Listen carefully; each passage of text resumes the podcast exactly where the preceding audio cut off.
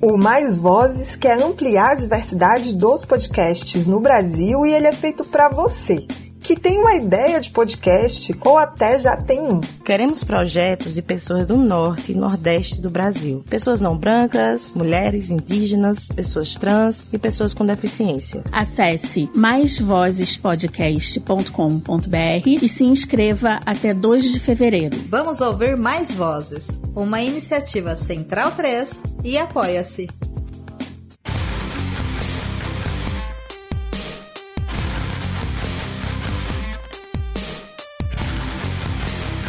Começa agora o Xadrez Verbal. Bom crepúsculo, ouvintes da Central 3. Está começando mais uma edição do Xadrez Verbal, a sua revista semanal de política internacional em formato podcastal. Meu nome é Matias Pinto e, como sempre, estou ao lado dele, meu amigo e companheiro Felipe Nobre Figueiredo, o homem por trás do tabuleiro. Olá, meu caro Matias, olá a todos os nossos ouvintes, todo mundo que nos ouve, nos prestigia, nos divulga, nos tolera, nos ama, nos deseja, diz que nos odeia, mas não nos tira do ouvido. Chegando aqui mais uma edição do Xadrez Herbal, seu podcast de política internacional, edição de número 364. Né? Não consegui pensar em nada, nenhuma piada idiota sobre numerologia. E uh, normalmente a gente deixa os comentários dos ouvintes para o fim do programa, meu caro Matias, mas né, quando nós temos correções, observações mais graves e coisas mais importantes, a gente costuma falar logo no início e fazer uma breve correção aqui, uma, uma puxada de orelha, né? Que a gente teve uma câmera mental no programa passado, né?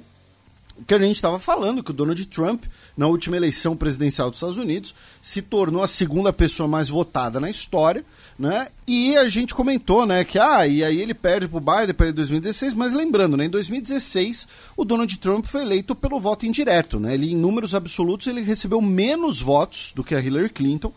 Obviamente, nós sabíamos disso, né? E a gente falou disso na época, em 2016, porém, por uma cãibra mental, né? A gente deixou ali a se levar pelo momento e esquecemos desse detalhe, passamos essa informação errada. Alguns dos ouvintes corrigiram mais uma boa, né? Outros nem tanto. Mas enfim, de qualquer jeito, fica o esclarecimento. A gente pede desculpa pela cãibra mental. Bem, sem mais delongas, passemos para o primeiro bloco do Giro de Notícias.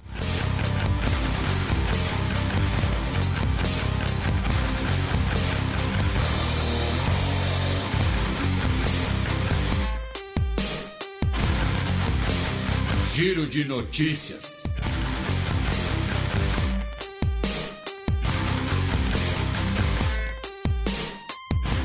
Notícia do domingo passado, dia 21 de janeiro.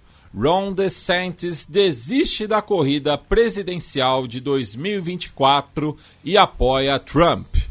Pois é, depois da derrota nas prévias de Iowa, e provavelmente ele recebeu ali pesquisas internas né, das prévias de New Hampshire, o Ron DeSantis, governador da Flórida, decidiu pular fora da corrida presidencial e declarou o seu apoio ao Homem Laranja, o Donald Trump. E o mote de campanha do Ron DeSantis era Never Back Down, o que ele não cumpriu. Pois é. uh, ele botou uma vírgula, virou é. never, vírgula. Back. Back down. entendeu? Uh, algumas pessoas uh, especularam né, nas redes sociais ah, o Ron DeSantis pode ser vice do Donald Trump. Não, ele não pode ser o vice do Donald Trump. Tá? Legalmente ele não pode. Porque o Donald Trump, embora ele seja nova-iorquino e tenha sotaque nova-iorquino, a candidatura dele é pelo estado da Flórida. Né? A sede, o, a residência eleitoral dele é Mar-a-Lago e não pode ter dois candidatos para a chapa presidencial do mesmo estado. Tá? Uh, isso vem, vem, acho que desde antes da Guerra Civil, inclusive, vem de, do, dos pactos da Confederação tal. Apesar de que nada mais nova-iorquino do que mudar para a Flórida quando velho. pois é. Mas de qualquer jeito, o Ron DeSantis não pode ser o vice do Donald Trump. Tá?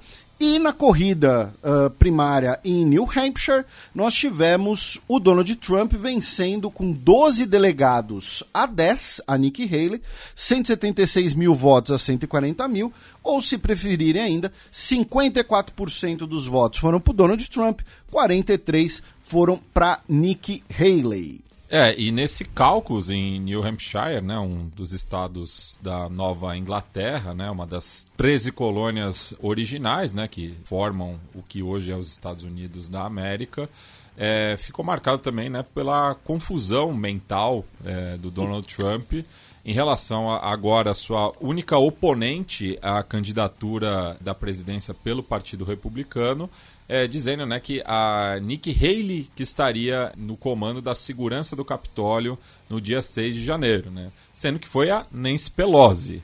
É, que da, é a líder da maioria democrata na Casa dos Representantes, a Câmara dos Deputados é, dos Estados Unidos.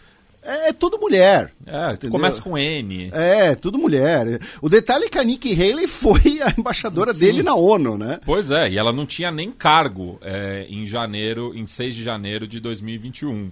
É, ela, ela tinha saído né, do, do, do posto anterior dela em dezembro de 2018. Pois é. E do outro lado, né, na candidatura. Demo... Ah, antes que alguém fale, ah, mas a Nancy, a Nancy Pelosi era naquele momento, tá, gente? Hoje ela não é mais a É. presidente da Câmara. Ah, E, e de acordo com o governador republicano de New Hampshire, o Chris Sununu, é, o Trump perdeu a bola rápida, né? Seria assim, tipo, não soube. é, a bola tava pingando, ele. tava quicando, ele não empurrou Não pro empurrou gol. pro gol, né, é. Pra manter uma analogia esportiva brasileira. né? Ah, enfim, esse cara aí gosta de beisebol. É, pelo visto. E ainda falando da, da Nikki Haley, né? 70% é, dos eleitores que votaram nela nas primárias republicanas não são registrados como filiados ao partido. É, então, então mostra aí né, que muita gente que está votando na Nikki Haley quer justamente que o Trump não concorra, né? Mas, enfim, a- a, as chances dela vão diluindo a, a cada nova primária, né? Inclusive o seu conterrâneo, né? O, o atual senador da Carolina do Sul, o Tim Scott, é, que foi, né? é, apoiado pela Nikki Haley a candidatura à, casa alta, né? Do, do, do Congresso estadunidense, declarou apoio ao Trump também, né? E o Trump estava usando, inclusive o, o, o Tim para provocar a, a Nikki Haley, né, dizendo que você é o senador pelo estado dela, você deve realmente odiá-la. Ele falou: não, eu só amo você. E, e já no lado democrata, meu caro Matias, em New Hampshire, o Joe Biden venceu, né? Só que o Joe Biden ele não estava nas cédulas, né? Porque o que acontece? Você tem aí uma. Nós tivemos uma discordância entre ah, o Partido Democrata Nacional e o Partido Democrata de New Hampshire sobre a data das primárias. Então, o Partido Democrata de New Hampshire simplesmente realizou a- as primárias sem a, a benção do, ah, do, do que seria ali, né, o, digamos assim, o Diretório Nacional, né? Ah, e o Joe Biden ele acabou vencendo, mas como um write-in, ou seja, você podia ir lá e escrever o nome né, do Joe Biden ou o nome que você quisesse. Né? Então, se você quisesse escrever lá Matias Pinto, você podia escrever Matias Pinto. não Apesar adianta de eu não poder concorrer. Pois é, Só se fosse um homônimo estadunidense, meu. pode ser Matt que tenha. Pinto. Pode ser que tenha. É. É, é, cara, Tinha o essa- Ford Pinto, lembra? É, essa vírgula sonora agora, ela, ela fora de contexto, ela pode ser usada para coisas tão malignas. Mas, enfim, e em segundo lugar ficou o Dean Phillips, né, que é ah, deputado por Minnesota. Enquanto isso, o Joe Biden né, ah, realizou um comício no último dia 22, na última segunda-feira, né, que foi o aniversário da decisão Roe versus Wade, e a gente vai falar dela, inclusive, né, no, no bloco de Oriente Médio. E ele, ah, a partir desse momento, ele claramente sinaliza né, que a campanha dele vai girar em torno do direito ao aborto de gestação e a defesa dos direitos reprodutivos da mulher. Né? Ah, isso coloca, obviamente, um claro contraste em relação ao Donald Trump, e ele também busca, com isso, tentar seduzir o eleitorado jovem, já que é uma pauta né, normalmente ligada a pessoas mais jovens, né, no- pensando no- na demografia do eleitor, e equilibrar né, o fato de que nessa demografia ele tem perdido apoio por conta do apoio dele a Israel. A questão é que, ok, ele vai defender o direito ao aborto, ele vai defender os direitos reprodutivos da mulher e tudo mais, beleza, mas uma questão legislativa em relação a isso não depende dele, depende do Congresso. E as pesquisas apontam que o Congresso, na, depois da próxima eleição, ambas as casas provavelmente vão ficar na mão dos republicanos. A Câmara já está, né? o Senado né, está por um voto para os democratas. Então, assim, é, é, tudo bem, é uma estratégia eleitoral, uma estratégia bastante válida, mas que é meio que para inglês ver, né? usando outra uma analogia bem brasileira. Uh, falando em outras notícias dos Estados Unidos, por enquanto, meu caro Matias, né, porque a gente vai voltar para os Estados Unidos no segundo giro de notícias, uh, o Anthony Blinken, o secretário de Estado dos Estados Unidos, nessa semana uh, iniciou um tour né, pela costa atlântica da África. Tá? Cabo Verde, Costa do Marfim, Nigéria e Angola. Lembrando que desses quatro países, né? Uh, Angola é um país que historicamente não tem relações muito próximas com os Estados Unidos, porém, Angola, por ter saído da OPEP e por ser um grande produtor de petróleo, junto com a Nigéria, a Nigéria também é um grande produtor de petróleo, embora se mantenha né, como um membro da OPEP, mas o fato é, uma visita a Angola se torna então muito interessante para Anthony Blinken nesse momento, né, pensando no preço dos combustíveis, que tem pressionado a inflação e que é um dos principais indicadores econômicos que prejudica o Biden nas eleições. O desempenho econômico né, dos principais indicadores econômicos do Joe Biden tem sido bons, né, como desemprego, enfim, recuperação da economia. Mesmo a inflação, né, o governo Biden conseguiu uh, uh, agir para diminuir a inflação, mas a questão dos combustíveis ainda é um dos principais indicadores. Já no Arizona, meu caro Matias, o presidente do Partido Republicano do Arizona, ex-presidente, né? O Jeff DeWitt renunciou nessa quarta-feira depois que vazaram uma conversa, né? Vazaram áudios dele pressionando e tentando basicamente ali, a palavra não é bem subornar, porque não é suborno de certo modo, né? Mas é que não envolve dinheiro, enfim. Uh, nós temos a candidata ao Senado pelo, pelo Arizona, a Carrie Lake, e ele estava falando o que, que você quer para desistir da candidatura. Eu posso te oferecer cargo tal, cargo X, cargo Y, posso te oferecer isso, aquilo, tal. O que, que você quer para não ser a candidata? Né? Uh, por quê? Né? Um dos motivos é que o Arizona é sempre um dos chamados battleground states, né? É um estado que sempre fica bastante equilibrado e pode ser essencial para esse eventual controle republicano do Senado, que eu mencionei agora há pouco nas pesquisas. E ela não é, digamos assim, da ala mais trumpista né, do Partido Republicano. Ela já foi candidata a governadora, inclusive, do estado. Enfim, então ele renunciou mais um escândalo dentro do Partido Republicano. Aí a gente vai passar, meu caro Matias, por três notícias internas dos Estados Unidos, mais como curiosidade. Enfim, uma delas é uma barbárie, na verdade, né? Uh, o que acontece? Um homem chamado Kenneth Smith, ele uh, foi uh, condenado à morte por um homicídio né, no estado do Alabama. E ele sobreviveu tá, a o, a injeção letal em 2022. Tá? Uh, aparentemente ele teria uma tolerância maior a uma das, a uma das toxinas né, que é utilizada nesse método de execução, enfim. E aí o estado do Alabama afirmou que ele será executado hoje, né, dia 25 de janeiro. Estamos gravando esse programa excepcionalmente numa quinta-feira. Uh, por asfixia com nitrogênio que é um método que nunca foi utilizado e que diversas organizações de direitos humanos, inclusive as Nações Unidas, classificam como um método cruel e desumano né, por configurar tortura. Tá? Ele tem 58 anos de idade e, assim, né, notícias da, da barbárie. né? Basicamente isso, porque uh, e aqui a gente não está nem falando necessariamente da pena de morte em si, é que assim é, é, você asfixiar uma pessoa até a morte é, né, enfim.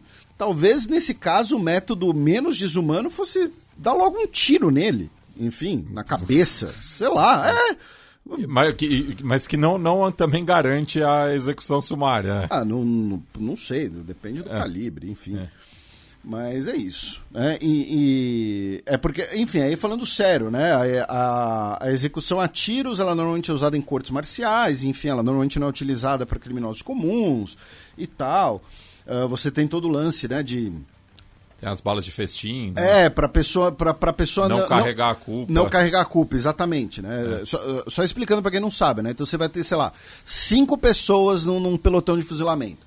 Você vai ter duas balas de verdade, três balas de festim e ninguém sabe qual é qual para a pessoa não ser uma executora, né? Para você não, não ter essa culpa pessoal. Né? Daí, Uma probabilidade estatística. É, daí que inventaram a, a, a injeção letal ou a, a cadeira elétrica com a ideia de que ah, não, não, não é uma pessoa que está executando, você tem um aparelho, não um aparato. Enfim. Uh, outra notícia interna dos Estados Unidos, também essa trágica, né? Uh, no, na noite do dia 21 para o dia 22 de janeiro, uh, em Joliet, Illinois, tá? um homem chamado Romeo Nance deixou oito pessoas mortas, tá? Em três ocasiões diferentes, antes de tirar a própria vida, tá? É, e basicamente todas as vítimas, menos uh, um, um homem que teria sido ali morto, talvez por acidente, eram ligados ao tal do Romeo Nance. Tá?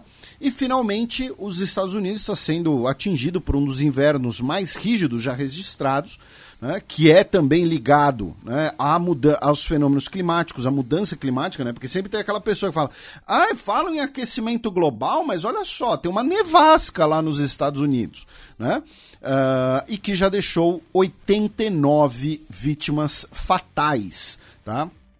especialmente uh, nos estados de Oregon e de Washington. Né? Lembrando, o estado de Washington fica lá do outro lado, onde fica Seattle. Tá? É no noroeste. Isso, é onde surgiu o Pearl Jam, que usava camisas xadrez, que nem é que o Matias está usando agora, mas vocês não estão vendo. Porque o clima de São Paulo hoje está parecido com o de Seattle. e a gente, Frio e chuvoso. E a gente cruza a fronteira, né? Uh, uma breve notícia do Canadá já que uma corte federal afirmou que o governo Justin Trudeau, ao utilizar no início de 2022 os poderes de emergência né, para dissolver aquela manifestação dos caminhoneiros que bloqueou Ottawa, né, os caminhoneiros que foram batizados pelo nosso querido Gustavo Rebelo de Hezbolleia, né, uh, a utilizar os poderes de emergência, que foi a primeira vez que um governo canadense usou os poderes de emergência desde 1988, ele agiu violando o espírito da lei. Tá? É, foi um uso não justificado. Isso não tem implicações práticas nesse momento, criminais. Tá? Uh, isso foi um, a partir de uma ação movimentada por grupos né, uh, conservadores canadenses Uh, porém, como eu mencionei, no curto prazo ela não tem grande impacto, porém, certamente afeta ainda mais a imagem do Justin Trudeau e do Partido Liberal. E lembrando, né, uh, as pesquisas apontam que na próxima eleição o Partido Liberal vai sofrer, vai ter o seu pior desempenho da história. Tá? Tô, o que indica, porque o, o, Partido Conservador provavelmente vai ser vitorioso e muita gente também vai migrar para o novo Partido Democrático, né, que é o partido mais à esquerda do Partido Liberal. Também no último final de semana, Egito apoia a Somália na disputa com Etiópia a Etiópia né, anunciou o acordo com a região da Somalilândia, né, que é uma região separatista da Somália, e que, em troca do reconhecimento da independência da Somalilândia, receberia ali por 50 anos os direitos exclusivos a uma faixa de litoral e, inclusive, o uso de um porto. Né. Paralelo a isso, Egito e Etiópia estão há anos em pé de guerra. Né, por conta das águas do rio Nilo, por conta da barragem da Renascença Etíope, que a gente fala aqui desde o início. Uh, tivemos outros episódios, como a própria guerra na Etiópia, né, que uh, teve ali uh, um spillover, né, cruzou um pouco a fronteira com incidentes no Sudão, o Sudão que é um país aliado do Egito, melhor dizendo, né, o, a ditadura militar sudanesa é aliado do Egito. Então nós já tínhamos um cenário de tensão entre Etiópia e Egito. Da ditadura militar egípcia. pois é. Entre Etiópia e Egito. Uh, né, é a razão da Etiópia ter sido incluída no BRICS, né, porque a China queria chamar o Egito por causa do canal de Suez. Só que se você chamasse o Egito, você ia jogar a Etiópia no colo do chamado Ocidente. Então chama logo os dois. Enfim, o fato é a Somália. Ou seja, né, a Somália que não reconhece a dependência da Somalilândia, óbvio, né, um território seu, né, um separatismo interno, e o Egito se aproximaram porque agora tem um adversário em comum, né? a Etiópia, que está ali no meio. Uh, o presidente da Somália, o Hassan Sheikh Mohammed, foi recebido no Cairo pelo Abdel Fattah al-Sisi, o presidente barra general barra ditador do Egito, e uh, no último domingo soltaram essa nota conjunta, né, afirmando que uh, os dois países rejeitam né, qualquer possibilidade de um separatismo, né? rejeita qualquer possibilidade de separatismo, é, defendem o respeito à integridade territorial de ambos. Tem uma terminologia muito interessante, que é que eles vão se apoiar em caso, né, os dois países árabes vão se apoiar né, contra qualquer tipo de agressão em nome também da Irmandade Árabe. Por quê? Porque a Somália, né, embora não seja muitas vezes vista como um país árabe, a Somália é um país, digamos assim, que foi arabizado. A Somália faz parte da Liga Árabe, inclusive. Né? A Etiópia não, a Etiópia está ali no meio, né? a Etiópia está cercada de países que são da Liga Árabe, né? tirando Eritreia, mas Sudão, Egito, Somália, Djibouti, uh, o Iêmen do, do outro lado do e, mar. E, e, não é de maioria muçulmana também. Isso, não é de maioria muçulmana, não é um país árabe. Então, essa terminologia eu achei muito curiosa, porque foi meio que tipo a Etiópia. Né? Se a gente for falar em Irmandade Árabe, vocês estão cercados, tá? Tá todo mundo aqui, aqui vai se apoiar. Ainda no continente africano, meu caro Matias, infelizmente, essa semana, 70, pelo menos 70 pessoas morreram no colapso de uma mina uh, irregular de ouro no Mali. Tá? O desabamento dessa mina deixou pelo menos 70 pessoas mortas. Né? Um lembrete né, de a importância desses países do Sahel, né, muitas vezes está ligado ao seu solo extremamente rico. Né? E uh, também no continente africano, na Libéria, nós tivemos essa semana a posse né, do Joseph Boakai, o novo presidente, e que rolou ali um, um susto, né, porque uh, ele já tem os seus 79 anos de idade, estava um calor do cão, né, usando também outra expressão muito brasileira, ou tinha aquela expressão, né, calor senegalês, Sim. né? Que um senegalês que mudou para Porto Alegre falou que não fazia calor daquele jeito no Senegal. e o Senegal é relativamente perto da Libéria, né? Então a gente pode adaptar também. Enfim, uh, o fato é, o novo presidente passou mal ali, pareceu que ia desmaiar, enfim, teve que ser amparado pelos seus seguranças e a cerimônia foi encurtada. E finalmente, uma notícia de hoje, tá? Dia 25, os nossos ouvintes ficaram brincando lá no Twitter sobre as nossas pronúncias, né? De bilhão e hoje. né? Uma notícia de hoje, tá? Uh, um homem vai responder por 76 acusações de assassinato e 86 acusações de tentativa de homicídio, porque ele, né, o senhor Sitembiso Lawrence Midalose, ele foi preso por ser suspeito né, de ter iniciado intencionalmente um incêndio em agosto de 2023, né, que deixou essas dezenas de pessoas mortas em Joanesburgo, e ele simplesmente confessou. Tá? Ele decidiu falar tudo aí, então vai responder a todas essas acusações. Notícia da segunda-feira passada, dia 22 de janeiro. Premier da Índia inaugura templo hindu em campanha nacionalista. Mais uma segunda-feira na Índia de Modi. Pois é. Tivemos a inauguração do templo de Ram Mandir, um templo hindu que foi construído onde era uma mesquita, né? E a gente uh, comentou uh, essa disputa, né? Que, que ocorreu, uma disputa jurídica, né? Nos últimos anos, já que, relembrando brevemente, né? Para os nossos ouvintes, tá? na antiguidade, tá? Basicamente, na antiguidade, existia um templo hindu nesse local. E em 1528 foi construída uma mesquita no mesmo local do templo hindu por um uh, líder mugal. Né? Lembrando, os mugais foram uma dinastia muçulmana que governou boa parte da Índia. Tá? Né? E mugal vem de mongol, inclusive. Uh, e isso é uma, uma questão, né, que você tem, tem vários historiadores que analisam isso, que ocorre em vários lugares, que é você construir né, lugares santos uh, da sua religião em cima, literalmente, dos lugares santos da outra religião, que é uma maneira de você impor o domínio e a sua identidade.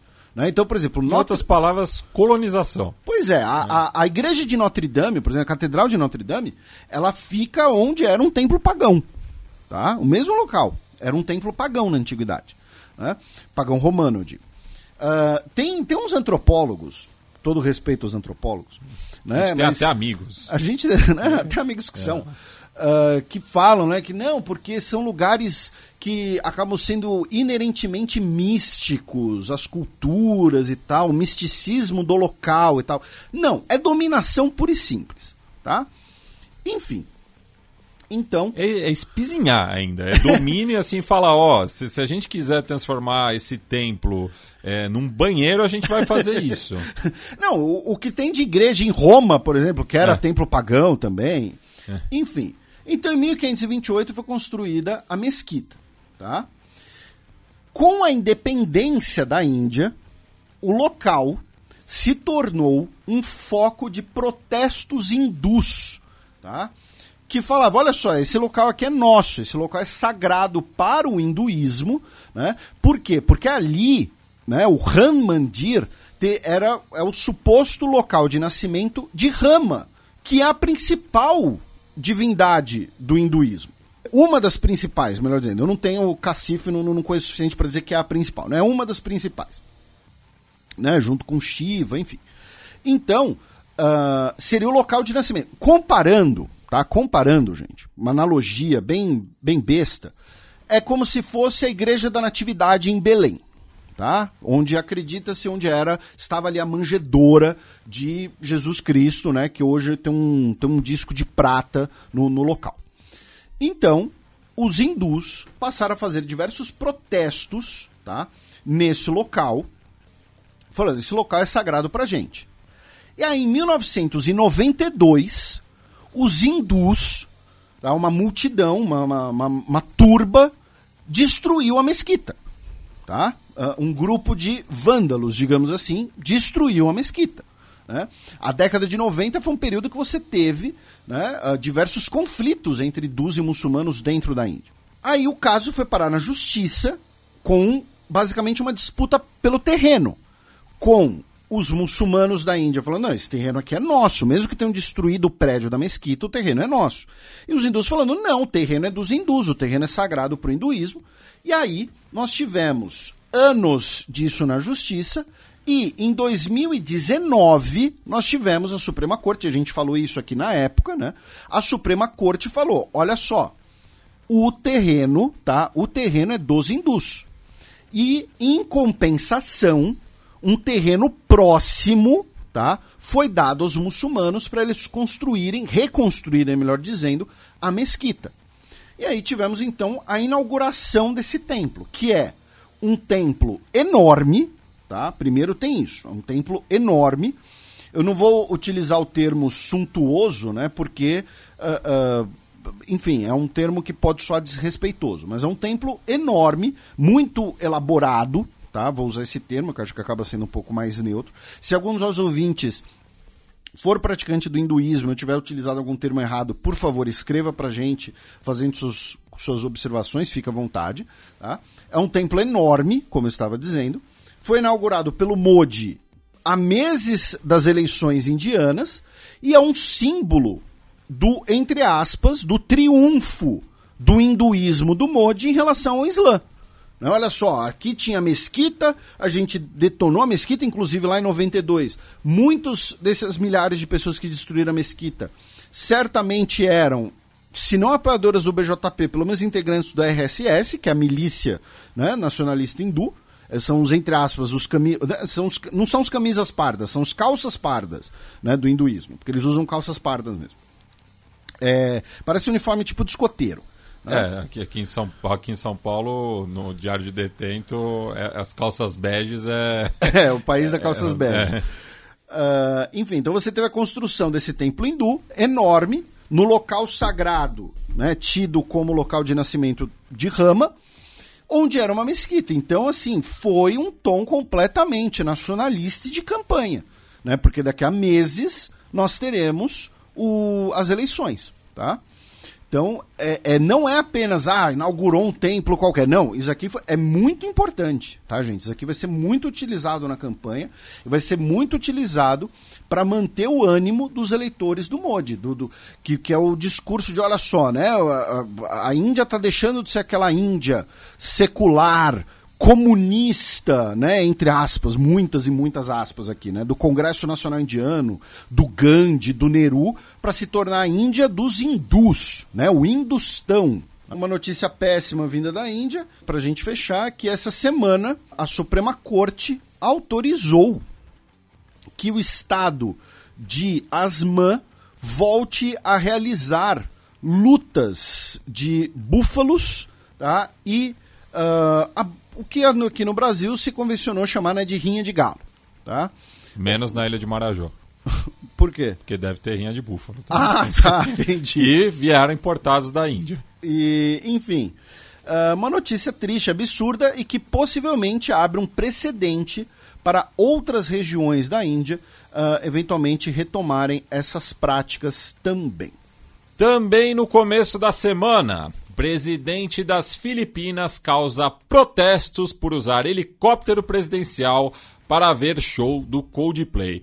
Tudo tem um limite, né? Acho que pegar o helicóptero para ver o show do Coldplay, eu acho que o povo filipino tem razão nos protestos. Exatamente. Eu acho que o protesto é mais por ser Coldplay do que pelo uso da aeronave presidencial.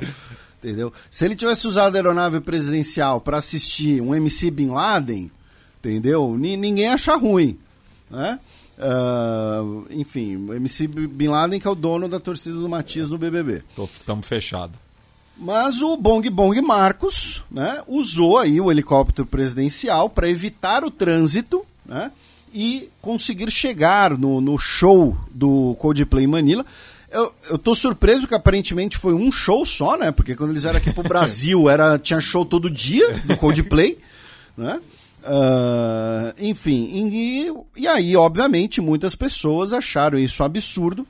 Ah, especialmente também pelo fato de que, olha só, o presidente está afirmando né, que o trânsito em Manila, né, tudo isso é uma porcaria e não faz nada para corrigir isso. E claro, muita gente também fez analogias né, com os pais dele, né? Porque o Bong Bong Marcos, né, era filho, né, do Fernando Marcos, que durante muito tempo foi o ditador da- das Filipinas, um dos, talvez o ditador mais corrupto da Guerra Fria, o que é muita coisa, e que era isso, tratava o Estado como a sua propriedade privada. E a mãe dele, a Imelda Marcos, é, se gabava de nunca repetir um sapato. Exatamente. E não era sapato do, do, do, É. do, do, do, da- do Brás, não. É, Tá, era, só das marcas pica mesmo. Pois é.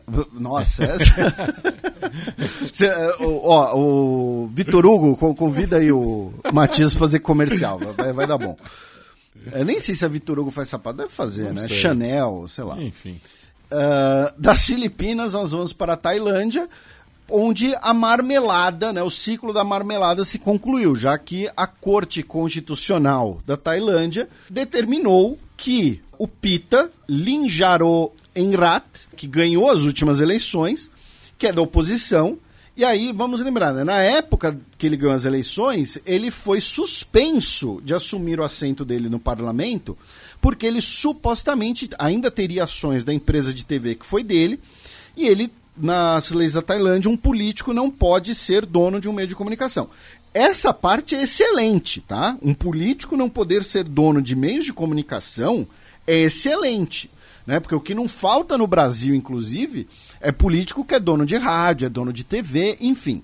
O fato é, o Pita já tinha vendido as ações, a, a, a Rede TV nem operava mais, só que usaram isso para suspender a posse dele e impedir um governo completamente de oposição. E agora o que, a Suprema Corte falou, a Corte Constitucional, falou que ele não violou a lei e pode, então, agora, agora, meses depois, assumir o assento dele no parlamento. Né? E falando em eleições, meu caro Matias, uh, amanhã, sexta-feira, dia 26, teremos eleições para o parlamento de Tuvalu. Tá? Alguns ouvintes podem falar: ah, vocês falam essas coisas só para encher o saco, só, pra, só pela piada, só pela brincadeira com os ouvintes. Mas tem uma coisa importante, tá, gente? Né? Tuvalu não é exatamente a maior potência mundial do mundo, né? Só tem aí 12 mil habitantes. A gente falou recentemente, inclusive, que muitos deles vão começar a migrar para a Austrália. Porém, ao que tudo indica, tá? A oposição está na frente, tá?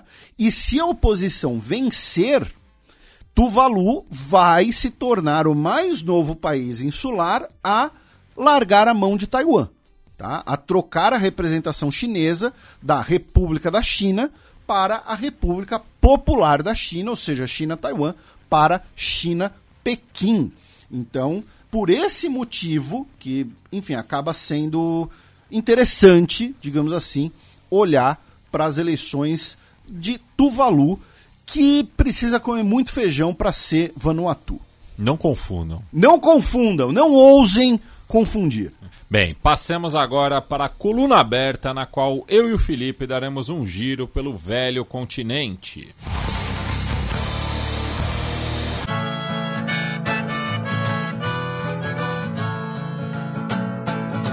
Coluna aberta. Parlamento turco aprova a adesão da Suécia à OTAN. Em outras palavras, governo Erdogan manda o parlamento aprovar a adesão sueca da OTAN depois de ficar um ano enrolando para vender o melhor possível o seu voto de aprovação da entrada da Suécia na OTAN. Né? Então, o que significa? Né? Os Estados Unidos aprovaram, né? vão aprovar né? a venda de caças F-16 uh, eh, modernos, né, a versão moderna do caça. O caça é um caça que já tem, vai fazer quase 50 anos daqui a pouco. Um, né, o projeto dele, melhor dizendo. E aprovar a venda dos caças F-16, até para compensar né, aquela retirada, aquela chutada da Turquia do projeto do F-35. Uh, também a retirada da Turquia de algumas listas de sanções e a Suécia, como a gente havia comentado antes, né, nós tivemos o acordo Turquia-Suécia. A Suécia se comprometeria a ajudar a Turquia nas muitas aspas, luta contra o terrorismo. Em outras palavras, a Turquia vai querer informações sobre os curdos que vivem na Suécia. Uh, e também retirar parte do embargo da indústria armamentista sueca, que é um dos motivos do fato da Suécia ter mantido sua política de neutralidade durante tanto tempo. Uh, então a Suécia também vai retirar algumas barreiras da sua própria indústria armamentista. Uh, isso, claro, né, o que a gente sabe né, e o em geral. Né? Então agora, por 287 votos a favor, 55 contra e 4 abstenções, a Suécia né, foi aprovada na OTAN pela Turquia. No parlamento, o Erdogan ainda precisa assinar, então o Erdogan também vai esperar um pouquinho para assinar. E tem um outro obstáculo que é a Hungria. Né? A Hungria, que é o integrante da OTAN com o governo mais pró-Rússia hoje, né? talvez aí né, a Eslováquia entrou nesse clube também, como a gente comentou. E uh, o Viktor Orbán falou que uh, ele vai pedir que o parlamento húngaro vote né, adesão sueca à OTAN na primeira oportunidade possível. É claro, porque desde maio de 2022 não teve oportunidade. Né? Por coincidência, meu caro Matias, ontem o primeiro-ministro sueco, o Ulf Kristersson, né, afirmou, né, anunciou que vai ter uma reunião com o Orbán. Né? A reunião com o Orbán, assim, com o Erdogan ainda tem uma, um mínimo de classe. Né? O Erdogan deveria falar, não, a gente tem que negociar, né? Vamos negociar, enfim. Então, o Vitor Orbán vai ser estilo estilo filme ruim, né? Do, do, de máfia, né? Ele vai sentar lá e vai falar, então, o que, que você me dá? Né? O que, que, que você vai me arrumar para eu aprovar aí a sua entrada na OTAN? É, então, uh, no caso, a Hungria, obviamente, não tem o mesmo poder de barganha que a Turquia, né? mas ainda assim, a OTAN, para ser expandida, para você ter uma nova adesão, todos os Estados-membros têm que aprovar. Então, o voto da Hungria, legalmente falando, ele vale o mesmo que o dos Estados Unidos, vale o mesmo que o da França, que são potências nucleares, legalmente falando. Né? Claro que na prática é diferente, mas a Hungria ainda assim vai tentar barganhar, vai tentar conseguir alguma coisa. A Hungria que também está enrolando esse tempo todo.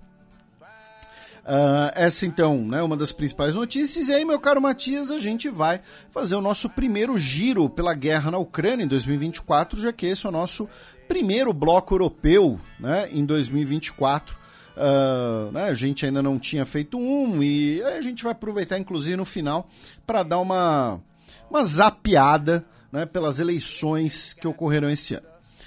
Começando pelo dia 20, quando o Zelensky né, disse que a retórica de Trump sobre a guerra na Ucrânia é muito perigosa. Né, porque o Donald Trump ele falou num comício, né, dentre aquelas. Não é o estilo Donald Trump de falar, né, que ele acabaria com a guerra em 24 horas. Tá?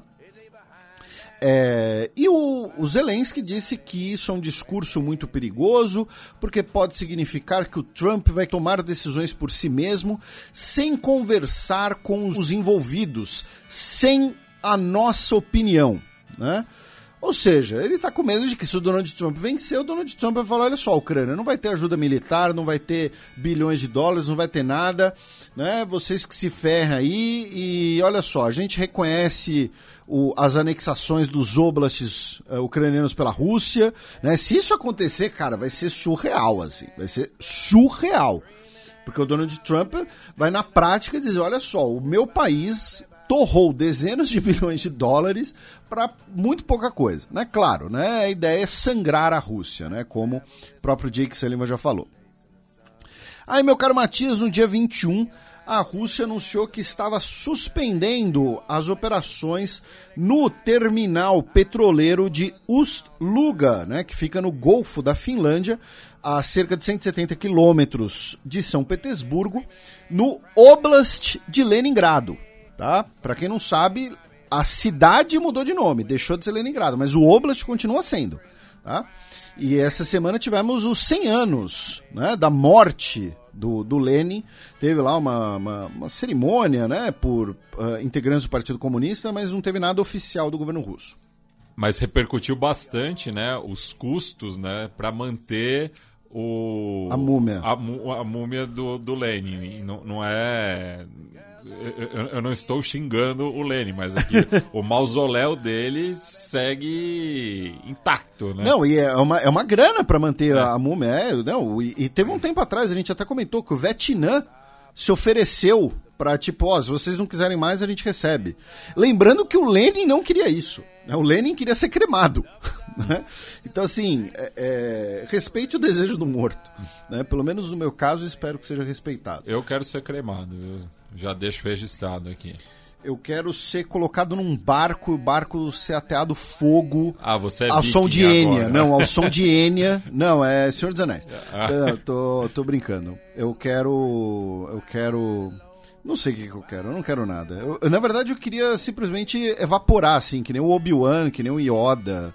Enfim. Mas, mas, são cerca de 200 mil dólares anuais, né? Pra manter. Pois é, agora multiplica por 100. Ué, multiplica por 100. É. Uh, enfim, o, o terminal de combustível né, no Golfo da Finlândia, ele foi uh, potencialmente atingido por drones ucranianos. Por que potencialmente? Né? Porque a Rússia né, uh, não quis admitir essa possibilidade e a Ucrânia né, também não quis confirmar né, essa possibilidade né, de ter realizado um ataque a um alvo estratégico próximo de uma das principais cidades russas, né, muito longe da Ucrânia, e aquela política que a gente já comentou aqui, né, de opacidade. Até porque o que acontece? Se a, se a Ucrânia falar, olha só, é isso aí, a gente atacou sim a refinaria de petróleo, né, o terminal, melhor dizendo, de combustíveis, perto de, de São Petersburgo. E aí a Rússia pode falar: tá bom, então a gente vai é, é, usar uma bomba nuclear tática, por exemplo, em represália. Uh, notícia também do dia 21, que não é bem uma notícia, né? é um boato, uma fofoca. Tá? Mas que o Jake Sullivan, é o conselheiro de segurança nacional de Joe Biden, teria tido uma reunião com congressistas dos Estados Unidos e que ele teria dito essas palavras: que a não ser que o Congresso autorize mais ajuda militar para a Ucrânia, a Rússia poderia vencer a guerra em questão de semanas, pois a Ucrânia está ficando sem munição. Ainda em relação à guerra na Ucrânia, nós tivemos no dia 21 o maior número de civis mortos em um ataque ucraniano até o momento. Tá? Pelo menos 27 pessoas morreram e 25 ficaram feridas em um mercado da cidade de Donetsk, né, que é uma cidade da Ucrânia, porém sob controle russo, né, no Oblast de Donetsk, né, que fica na região que todo mundo conhecia desde antes da guerra, né, com o nome de Donbas, né, a bacia do rio Don, né, porque tem o rio Don, o, tem o rio Donbas que faz parte da bacia do rio Don. Um, e uh, o ataque foi realizado com artilharia uh, e deixou pelo menos 27 civis mortos. Já no dia 22, o Zelensky uh, assinou um decreto afirmando que diversos territórios, né, hoje da Federação Russa, são historicamente habitados por ucranianos. Uh, o decreto busca, inclusive, os mapas né, da uh, República Popular Ucraniana, né, que teve uma, uma vida bastante curta ali em 1919, no contexto da Guerra Civil Russa e afirmou que é necessário que as autoridades internacionais possam preservar a identidade nacional desses ucranianos. Né? A principal região dessas listadas é a região de Kuban, né? Uh, que é uma região historicamente habitada por cossacos, né? e hoje né, a Ucrânia um, é, é, é, que tem o maior componente cossaco na sua identidade. Né? A Rússia, nos últimos anos, passou a revisar um pouco a sua identidade nacional para também reivindicar a herança cossaca, mas lembrando que durante muito tempo cossaco era uma ofensa na Rússia, especificamente na Rússia, mas em outras partes soviéticas, né? Uh, tanto por vários deles terem lutado contra os bolcheviques, embora alguns lutaram a favor e lutaram também na Segunda Guerra Mundial, mas especialmente a ideia de que cossacos seriam Uh, pessoas uh, uh, selvagens, né? São bárbaros. É, tem até um romance do Tolstói sobre isso, né? É, que aí a pessoa que não tem modos, né? Enfim, seria um, uma pessoa inferior. É, né? e Kubank também tá é banhada pelo Mar Negro, né? E também foi é, atingida pela grande fome do começo dos anos 30. Essa semana, meu caro Matias, também tivemos o primeiro encontro entre o Zelensky e o novo velho primeiro-ministro da Polônia, o Donald Tusk. Né? Eles se encontraram em Kiev e o Donald Tusk disse que a Polônia vai fazer de tudo para garantir as chances de vitória da Ucrânia nessa guerra, pois é uma luta do bem contra o mal. Tá? Uh, eles anunciaram, inclusive, um plano conjunto né, para a produção de munições pelos dois países. Lembrando que uh, boa parte da indústria ucraniana de munições ela está ou estava, né? Enfim, algumas foram atingidas por ataques russos e tal, justamente na parte mais ocidental do país, inclusive territórios que historicamente foram da Polônia, já foram da Polônia. Né? Uh, no dia 23 de janeiro, meu caro Matias, tivemos mais uma onda de mísseis e drones russos contra cidades ucranianas, deixando pelo menos sete pessoas mortas. Tá? Uh, uma das cidades mais atingidas é a cidade de Kharkov, ou Kharkiv, né, na grafia ucraniana. E aí, meu caro Matias, uma notícia de ontem, dia 24, tá, que uh, está despertando uma, uma, troca de acusações, está despertando bastante atenção. O que aconteceu? Tá? Um avião, um transporte, tá, um avião de transporte da Força Aérea Russa, um IL-76, que é um avião enorme, tá, ele caiu perto de Belgorod e, segundo as autoridades russas, as 74 pessoas dentro do avião morreram. Tá? O que a gente sabe, o avião caiu, tá? O avião ter caído, a gente tem as imagens, tá? Qual é a troca de acusações? Inicialmente, tá?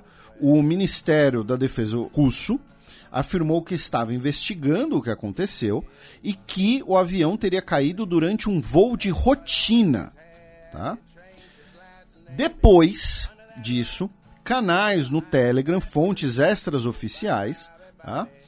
uh, afirmaram que militares ucranianos estavam né, uh, repercutindo que a Ucrânia abateu o avião, que o avião não caiu, tá? que o avião foi abatido pelos ucranianos, pois o avião estaria carregando munições.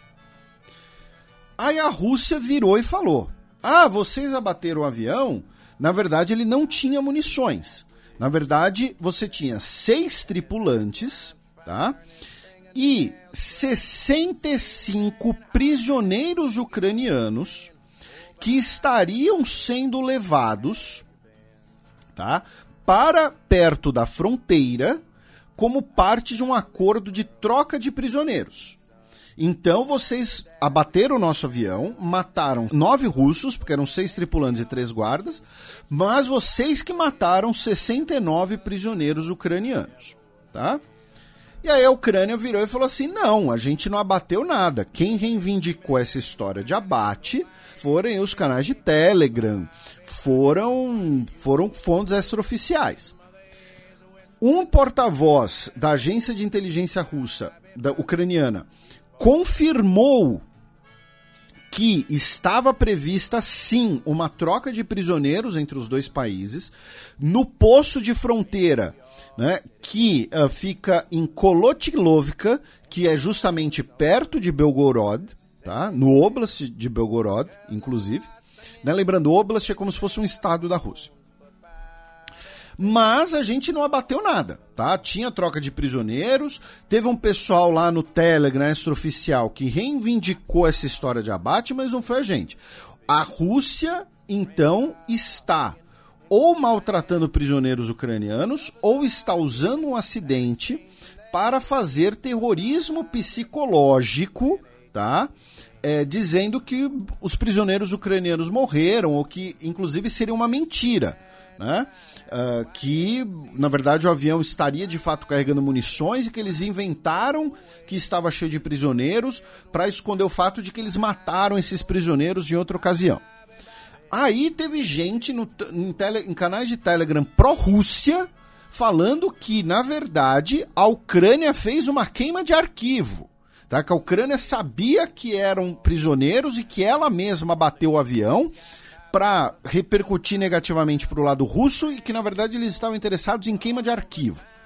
Então, agora está rolando toda essa troca de acusações, tá? E como, né, a gente sempre lembra aqui, especialmente o Matias, né, aquela frase, né, que é quase um chavão, mas na guerra a primeira vítima é a verdade.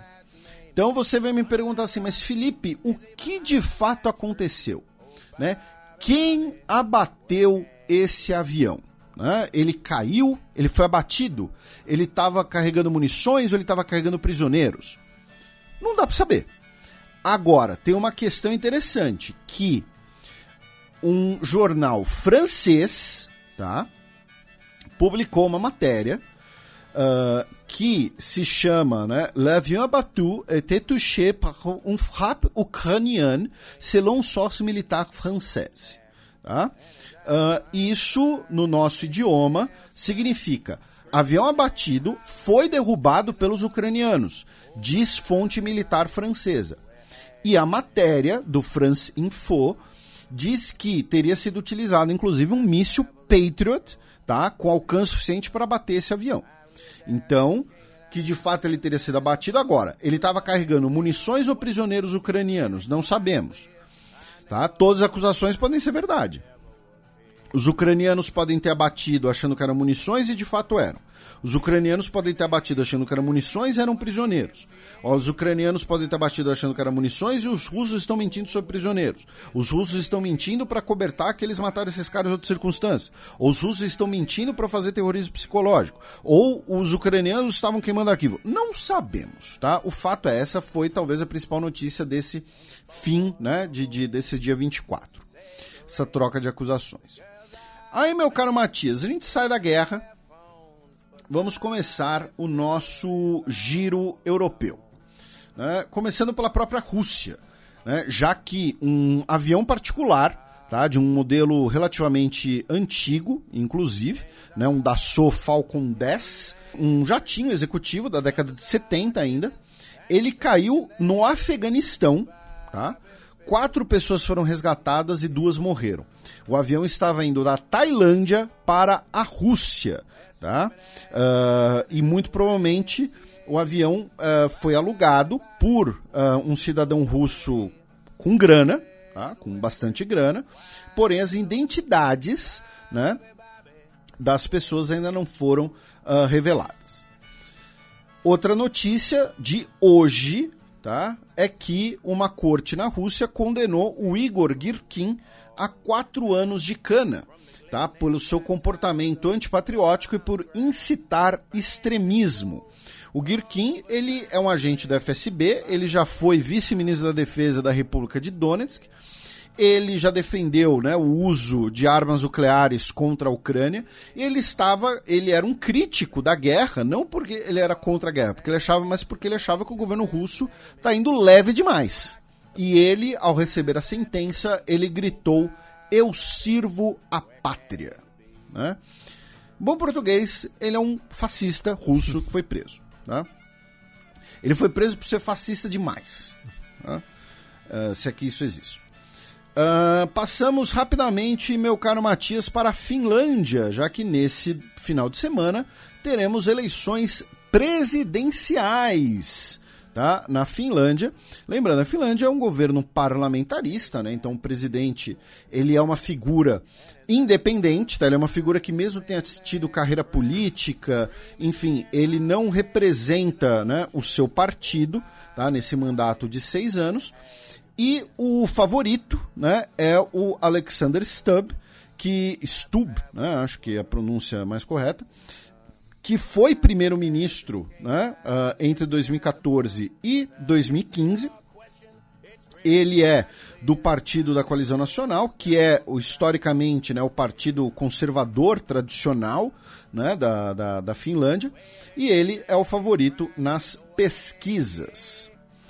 Da Finlândia, meu caro Matias, a gente navega pelo Báltico, chegamos à Alemanha, já que no último final de semana tivemos dos mais de 250 mil pessoas se manifestando pelo país contra a AFD, contra a ascensão do fascismo e contra os planos de migração, né, de, de deportação, melhor dizendo, né, de imigrantes e refugiados. Tá? Tivemos atos em Frankfurt, Hannover, Nuremberg, uh, Stuttgart, dentre outras cidades. Tá? 250 mil pessoas é no total do país, tá? não foi em apenas uma cidade. Usaram muitas faixas né, com slogans como né, votar na FD é 1933, uh, somos diversos, uh, enfim, tinha uma lá que era fazendo um trocadilho né, com a FD e, e, e não, né, rejeitar a FD, enfim. É, inclusive o, o jogo entre o Colônia e o Borussia Dortmund foi interrompido, né, por conta do protesto é, do, do, dos ultras, né, de ambas as equipes, é, porque também é, várias, vários coletivos ultras à esquerda têm se manifestado também contra né, a ascensão da, da FD na Alemanha. É, isso é uma coisa que a gente já comentou aqui que é muito curiosa, que é o fato de que muitas torcidas organizadas na Alemanha são à esquerda do espectro político, né? São, é um tipo de organização historicamente vinculado com o pensamento à esquerda. Né? Uh, mesmo o Bayern de Munique, né, que é um clube super poderoso, é um clube rico tal, uh, a sua principal torcida organizada é uma torcida à esquerda, a chiqueria. E que, e que usa muitas referências ao fato de que o Bayern de Munique foi perseguido né, pelo, pelo nazismo, porque tinha um presidente judeu, inclusive. E, uh, o, em compensação, o maior rival regional do Bayern de Munique, o 1860, era o clube dos monarquistas, né? O clube que joga de azul e branco, que é a cor da Baviera, enfim, você tinha coroa em cima do, do, do, do símbolo do time, que depois foi retirada e voltou e tal. Enfim. Então eu não, não sabia dessa notícia do Colônia e Borussia, mas faz sentido considerando a Alemanha. E, meu caro Matias, a líder do FD, Alice Weidel, disse que, caso o FD chegue ao poder, eles vão uh, defender uma saída da União Europeia ao modelo do Brexit. Ela falou isso para o. Eh, ela, talvez ela tenha usado essa comparação porque era uma entrevista para o Financial Times, que é um jornal né, originado uh, do Reino Unido. Né? Mas, assim, o Brexit não está pegando bem, assim, o Brexit não está na moda, dona Alice. O Brexit teve concluso, teve resultados negativos também. Né? Enfim, então não sei se foi uma declaração inteligente, até do ponto de vista eleitoral. Um, outra notícia uh, em ligação à Alemanha, e o que acontece? Muita gente viu só a manchete, né? compartilhou só a manchete, muita gente foi, foi iludida. Tá? Porque qual é a manchete? Né?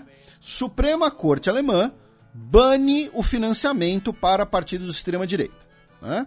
Por quê? Né? A Corte Constitucional afirmou que, e é uma argumentação que a gente mencionou até no programa passado, movimentos e partidos que são contra a democracia não podem receber financiamento democrático. Né? Porém, muita gente compartilhou isso achando que era uma referência ao AFD. Não, o AFD vai continuar recebendo financiamento público, né? o que seria o fundo partidário alemão. Né? Mas, nesse caso, é o NPD, né? o Partido Nacional Democrático, que, vir, que virou o Partido A Pátria. Né? O NPD é o partido que, assim, que é abertamente neonazista. Tá? O cara, eles usam camisas marrons, sabe? Ah, mas Felipe, os nazistas usavam camisas pretas? Depende, né? Você tinha os camisas pretas na, na, na, Itália e na Alemanha você tinha os dois, né? A SS usava preto, a SA usava marrom. Enfim, então é esse partido que agora não vai ter financiamento público. Da Alemanha, meu caro Matias, nós vamos para os Países Baixos, tá? Já que uma corte, né, uh, em Utrecht, né, que fica na região central ali, né, temos ali o Tratado de Utrecht, né, tal, afirmou que é legal que pessoas atirem com armas de paintball em lobos fora do, uh, uh, dos territórios de preservação. Tá? A notícia parece surreal, mas é, é, é o que acontece. É proibido você caçar lobos. Tá? Você não pode pegar uma arma nos Países Baixos e lá e caçar um lobo. Tá? Se um lobo te atacar, você pode se defender. Porém, e na situação meio termo, né? Você tem um lobo ali, sei lá, perto da cidade, perto da sua fazenda. Você não pode atirar nele legalmente. Mas se você atirar nele com uma arma de paintball? Então eles passaram meses debatendo isso e disseram que caso um lobo fora dos parques represente uma ameaça à segurança pública, você pode dar tiro nele com arma de paintball. Eu nunca fiz isso, nem pretendo fazer. Mas assim, eu imagino que se você atira com uma arma de paintball num lobo, ele só vai ficar puto. e aí que sim que ele vai querer te, te comer. Entendeu? Mas não sei. Eu não pretendo saber. Tá? Dos Países Baixos, meu caro Matias, nós vamos para a França né? já que os fazendeiros franceses entraram né, na onda dos fazendeiros alemães e também iniciaram protestos, né, Tratoraço? um tratoraço, né, bloqueando estradas pela França, né, lembrando a França é a maior produtora agrícola da União Europeia. A França é o, a mentora das políticas protecionistas agrícolas europeias.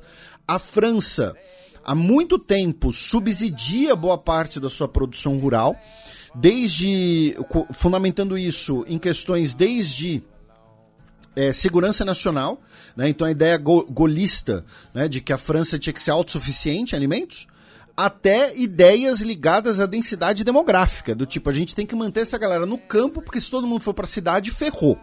Não, e até lá também a, a cultura nacional. Né? Ah, sim, é, né? O queijo, o vinho, Sim. é bem lembrado, né? Você também tem essas questões culturais como justificativa legal.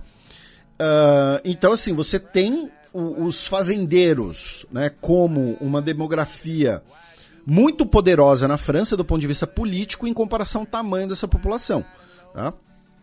É, lembrando que quando a gente falou, por exemplo, dos protestos dos coletes amarelos, né? Você tinha esse componente também de produtores rurais. Então, tivemos agora esses tratoraços, né?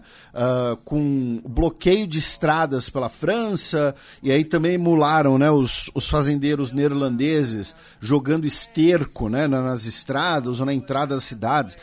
Teve um vídeo que eu não sei, eu não sei se ele é recente, mas aparentemente jogaram esterco no, aquela lanchonete vermelha e amarela do palhaço, né? Jogaram esterco lá, enfim. E os protestos são por quê? Especialmente por conta da alta do preço do diesel e a entrada de produtos baratos ucranianos. Né? A mesma coisa que aconteceu na Polônia, só que numa escala maior. Porque vamos lembrar, o que aconteceu?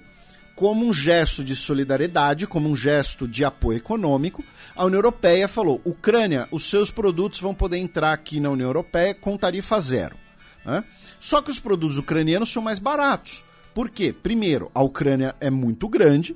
Segundo, a Ucrânia tem um território fértil. E terceiro, a Ucrânia não segue os mesmos parâmetros de segurança sanitária, os mesmos parâmetros de ah, compensações ambientais que os produtores rurais da União Europeia. Então, os produtos ucranianos, especialmente grãos, né, ah, mas também algumas frutas, como maçãs, entram na União Europeia muito mais barato. E o produtor europeu se ferra, né, na cabeça dele. Né? Então, o, o- a, a reação a isso, quando eu digo na cabeça dele, não é que ele não se ferra, é que ele vê isso como algo injusto. Ele fala, pô, o governo não está favorecendo o ucraniano em detrimento dos internos. Né? O que esses governos talvez pudessem ter feito né, é o que os, os fazendeiros que governavam o Brasil faziam no início do século XX. Comprava a produção ucraniana para apoiar a Ucrânia e tacava fogo depois. Né? Ou então manda para regiões mais necessitadas, mas aí, aí já é demais. Né? Aí, aí já é vandalismo. Né?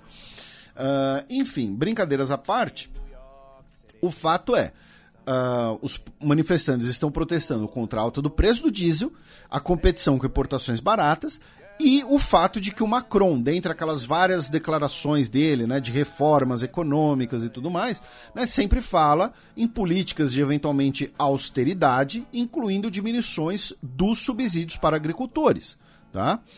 Ah, e como a gente mencionou, a França é um dos países, não vou dizer o, mas é um dos países que mais fornece subsídio para o seu setor agrícola no mundo.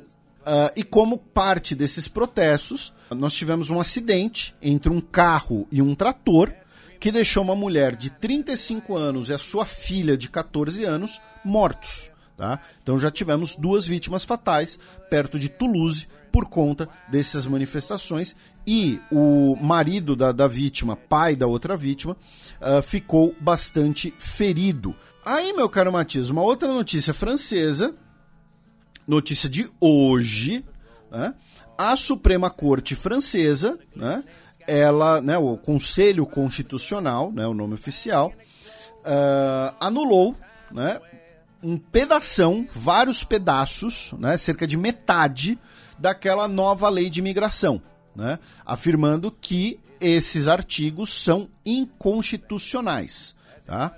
Uh, e o que acontece? Muitas uh, das, das propostas feitas originalmente pelo Macron foram mantidas, porém, o que foi adicionado depois no legislativo, especialmente pelo Reunião Nacional, né, antiga Frente Nacional, foi cortada. E aí o presidente do Reunião Nacional, né, o Jordan Bardella, né, uh, lembrando, o Reunião Nacional é o partido de extrema-direita francês, da Marine Le Pen, afirmou que o povo estava sofrendo um golpe dos juízes com o apoio do presidente. Tá? Uh, porém, parte dessas emendas que foram cortadas, elas podem ser aprovadas novamente em novos processos legislativos. Tá? A Suprema Corte vetou alguns dizendo que eram inconstitucionais e outros foram vetados afirmando que eles não tinham relação com o tema da lei, né? O bom e velho cavalo de Troia. Né? Quando você aprova uma lei, você põe lá uma emenda assim que parece que não diz nada, tal, mas que se aplica a outro assunto.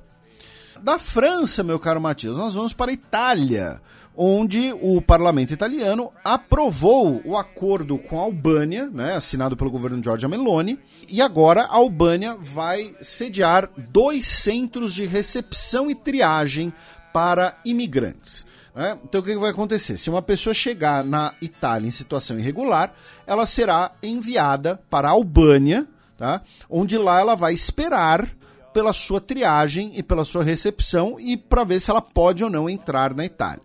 Né? Mais ou menos o que a Austrália faz com Nauru, né? E, e um pouco menos grave do que o Reino Unido quer fazer com, a, com Ruanda. Mas ainda assim, né, uma situação absurda. Né? Então, assim, a pessoa vai chegar na Itália, vai ser enviada para Albânia e vai ficar lá até não sei quanto tempo. Né? Os centros poderão receber até 3 mil pessoas e o acordo vai custar 700 milhões de euros para a Itália em cinco anos. Tá? Isso é muito caro para isso. Tá? Não me parece uma conta eficaz. E aí, meu caro Matias, o que acontece? A Europa né, é um local muito mais desenvolvido, é um local de só de gente iluminada, é um local só de gente, né, só de gente legal, de gente civilizada. E é por isso né, que é um local que você não, não precisa se preocupar com doenças nem nada. Obviamente, sou sendo sarcástico e a OMS, a Organização Mundial de Saúde, emitiu um alerta de urgência devido ao número alarmante de casos de sarampo na Europa, tá? Foram 941 casos em 2022, para 2023 esse número passou para 30 mil. Felipe, tá. lembrando que tem vacina contra sarampo. Né? Exatamente. Né? Tá? 40% dos casos são justamente entre crianças de 1 a 4 anos, porque os pais estão sendo negligentes com as vacinas, isso se não estiverem comprando teorias da conspiração. É, que teve um surto recente em Nova York de sarampo é, em, em, relação a uma comunidade judaica ortodoxa. Né? Isso, né? por, porque eles não costumam se vacinar. Sim. Por isso que um dos bairros ortodoxos em Israel era um dos locais com o maior número de Covid per capita do mundo. Né? E um dos epicentros dessa crise está sendo o Reino Unido, inclusive. Tá? Uh, lembrando que o sarampo pode né, gerar uma série de complicações pela sua vida inteira, e uma dessas complicações, assim, casos extremamente graves, chama morte. Tá? É, então, nós temos aí uma explosão de casos de sarampo, e se você está nos ouvindo e é, é responsável por uma criança né? É pai, mãe, madrasta, padrinho, padrasto, o que for. Vacina, tá? No, no caso aqui no Brasil, né? É, é a tetraviral, né? Que é produzida aqui. É uma agulhadinha, tudo bem, acontece, faz parte, não é o Zé Gotinha. A criança né? nem vai lembrar, é no, nos primeiros meses que toma. Ah, então se, se ela não vai lembrar, tá, tá tudo bem. Entendi. Se, se, ela não vai lembrar, pode, se vestir de palhaço assassino para dar vacina para ela, causar trauma, tá bom. É, enfim, então, né, agulhem as crianças, vacinem as crianças, tá? É, então é isso aí. E outro informe de uma agência da Organização das Nações Unidas, só que mais otimista, é que A Organização Mundial do Turismo, que é sediada em Mali, por isso que a gente incluiu neste bloco, informou na sexta-feira da semana passada que o mundo recuperará em 2024 os níveis de turismo pré-pandemia, né? Já que em 2023 nós tivemos 1 bilhão e 300 milhões de turistas que viajaram ao estrangeiro, é, em comparação a 900 milhões em 2022 e 450 milhões em 2021. A cifra do ano passado equivale a 80% do nível em 2019, no qual viajaram 1 bilhão e 460 milhões de pessoas, o que era o recorde até então. Né? Quem contribuiu mais para esses números foram o Oriente Médio, com um incremento de 22% em relação a 2019, e o continente americano, é, levando no, no geral, né? as três Américas, que teve 90% do nível de 2019, enquanto que a Europa, que é o principal destino turístico do mundo, teve 94% do nível pré-pandêmico. Isso nas palavras do secretário-geral da OMT, o Zurab Pololikashvili. Lembrando que o turismo corresponde a cerca de 3% do PIB mundial, né? chegando a uma cifra de 1 bilhão e 400 milhões de dólares. E pra gente fechar, meu caro Matias, né? como eu disse, a gente vai dar uma zapeada aí pelas eleições europeias, por algumas eleições europeias, né? Começando né, agora no dia 10 de março, né, quando teremos eleições em Portugal, né, depois da renúncia do Antônio Costa. Né. O candidato do Partido Socialista será o Pedro Nuno Santos. E as pesquisas atuais, né, ainda tem mais de um mês, mas as pesquisas apontam que o PS vai lidera as pesquisas, tá? Ele vai ser o primeiro colocado. Porém, com 30% das intenções de voto, ele está bem abaixo do seu desempenho em 2022, quando teve maioria. Em segundo lugar, com mais ou menos 26%, está a Aliança Democrática, que é a coalizão conservadora. E em terceiro lugar está o Chega, né? o partido da direita nacionalista, anti-imigração, né? que tem alguns setores apologéticos da ditadura fascista do Antônio Salazar. E, uh, liderado pelo André Ventura, eles estão aí com cerca de 15% das intenções. 5% das intenções estão com a iniciativa liberal e os outros 14% estão divididos entre os vários partidos da esquerda radical e os dois partidos verdes portugueses. Então, isso significa que o Partido Socialista, caso vença, para formar um governo, vai precisar reativar a geringonça. Né, que é a frente de vários partidos de esquerda que governou Portugal entre 2015 e 2019.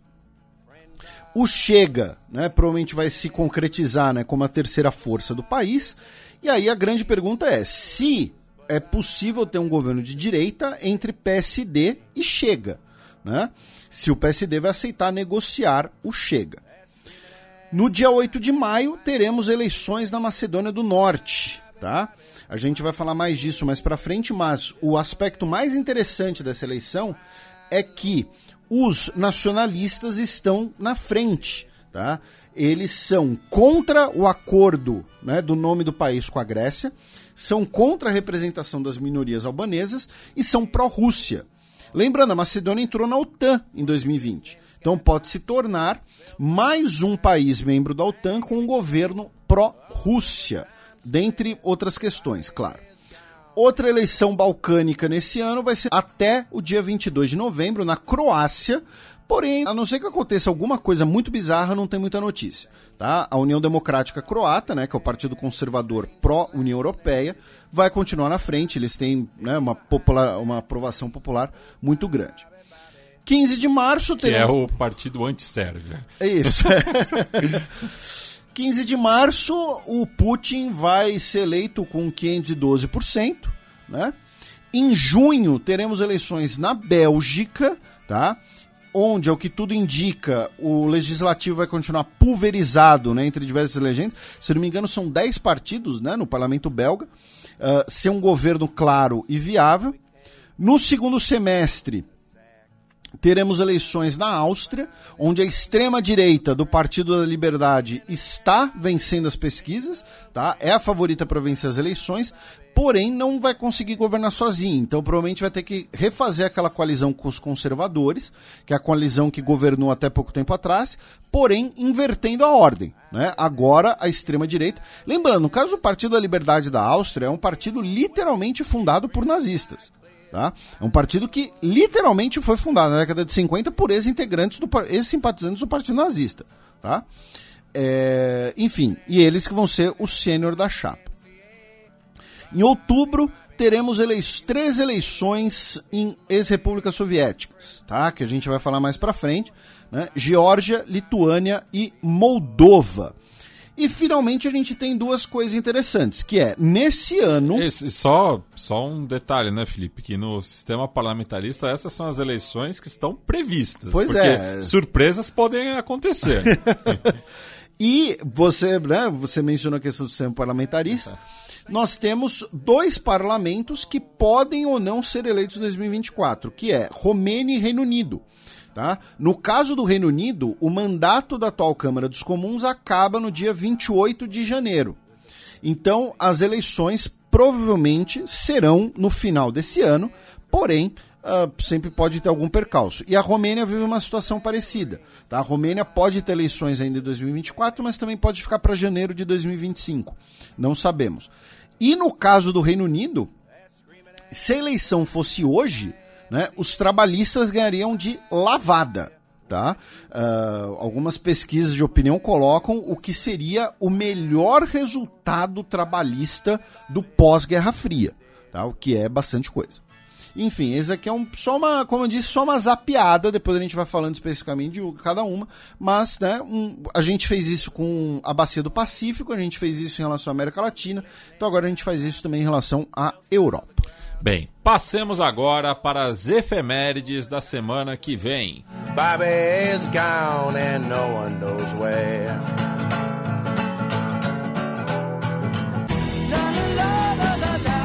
A semana na história. 3 de janeiro de 1649, há 375 anos, Carlos I da Inglaterra era executado. Eu tenho quase certeza que essa efeméride esteve no programa cinco anos atrás. Você fez um joinha, não adianta fazer um joinha. Os ouvintes não estão ouvindo o seu joinha. Joinha.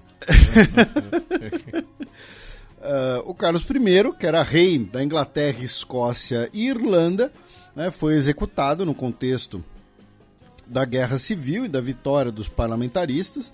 Né? Tivemos depois a, a Commonwealth da Inglaterra, né? a breve República Inglesa, né? que durou ali mais ou menos 10 anos.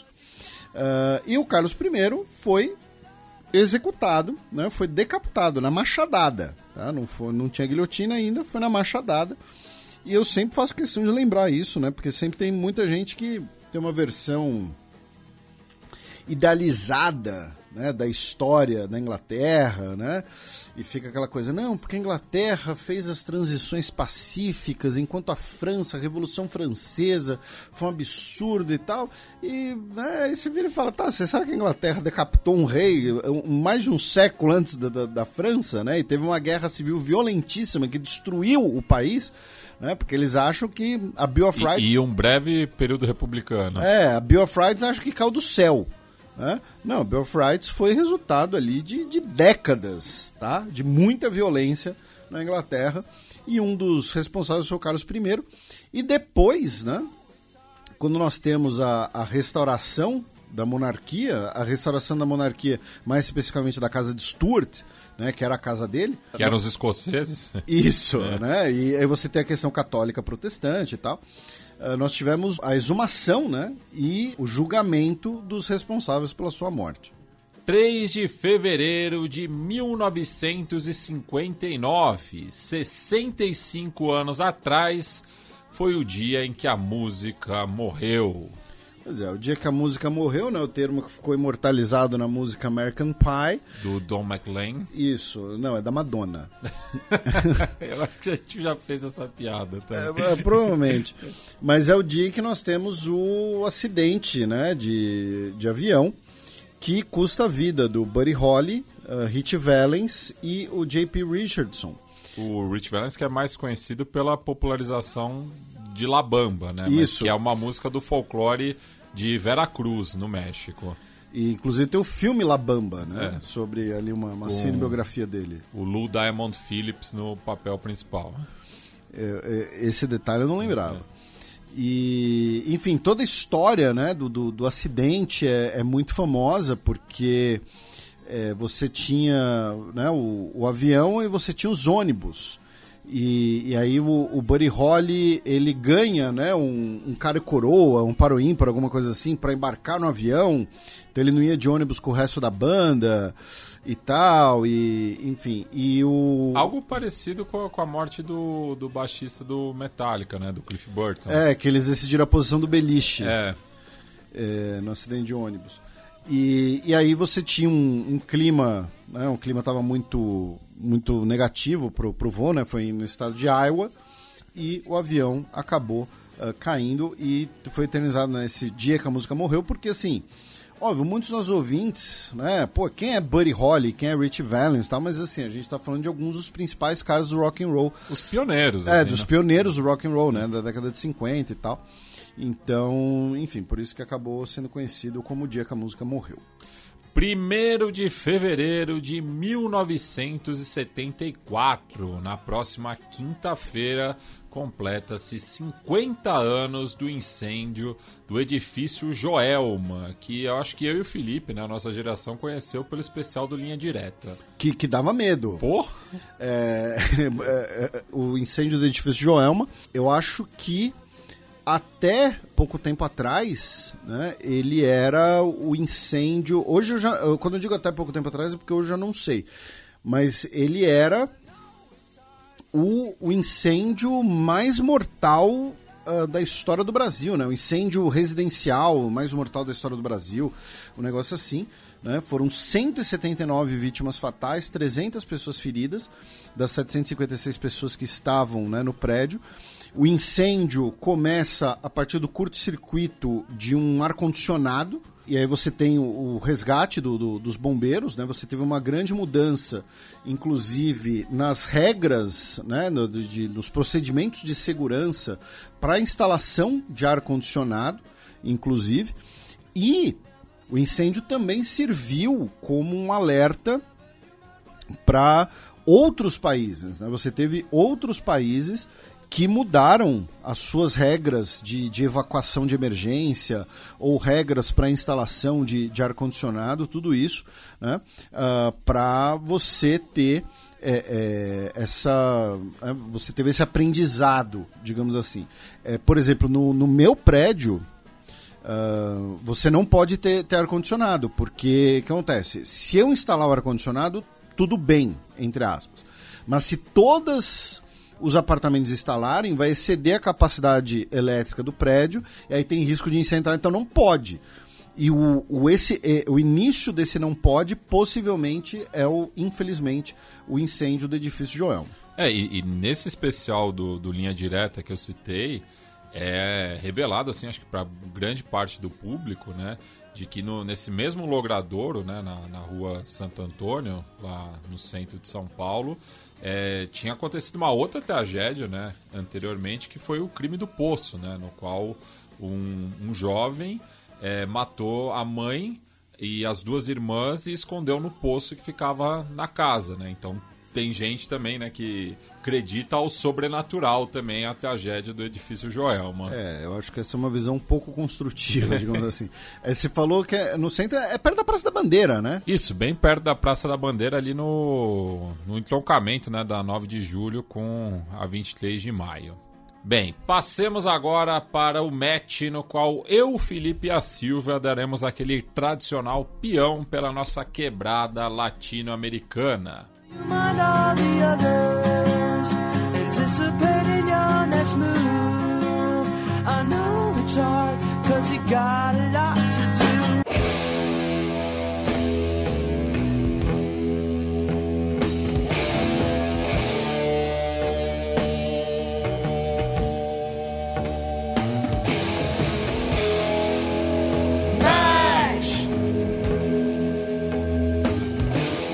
Argentinos fazem greve contra reformas de Milei. E para falar aí desse paro general, eh, recebemos aqui, como sempre, a nossa correspondente portenha, Silvia Colombo. Tudo tranque, Silvia?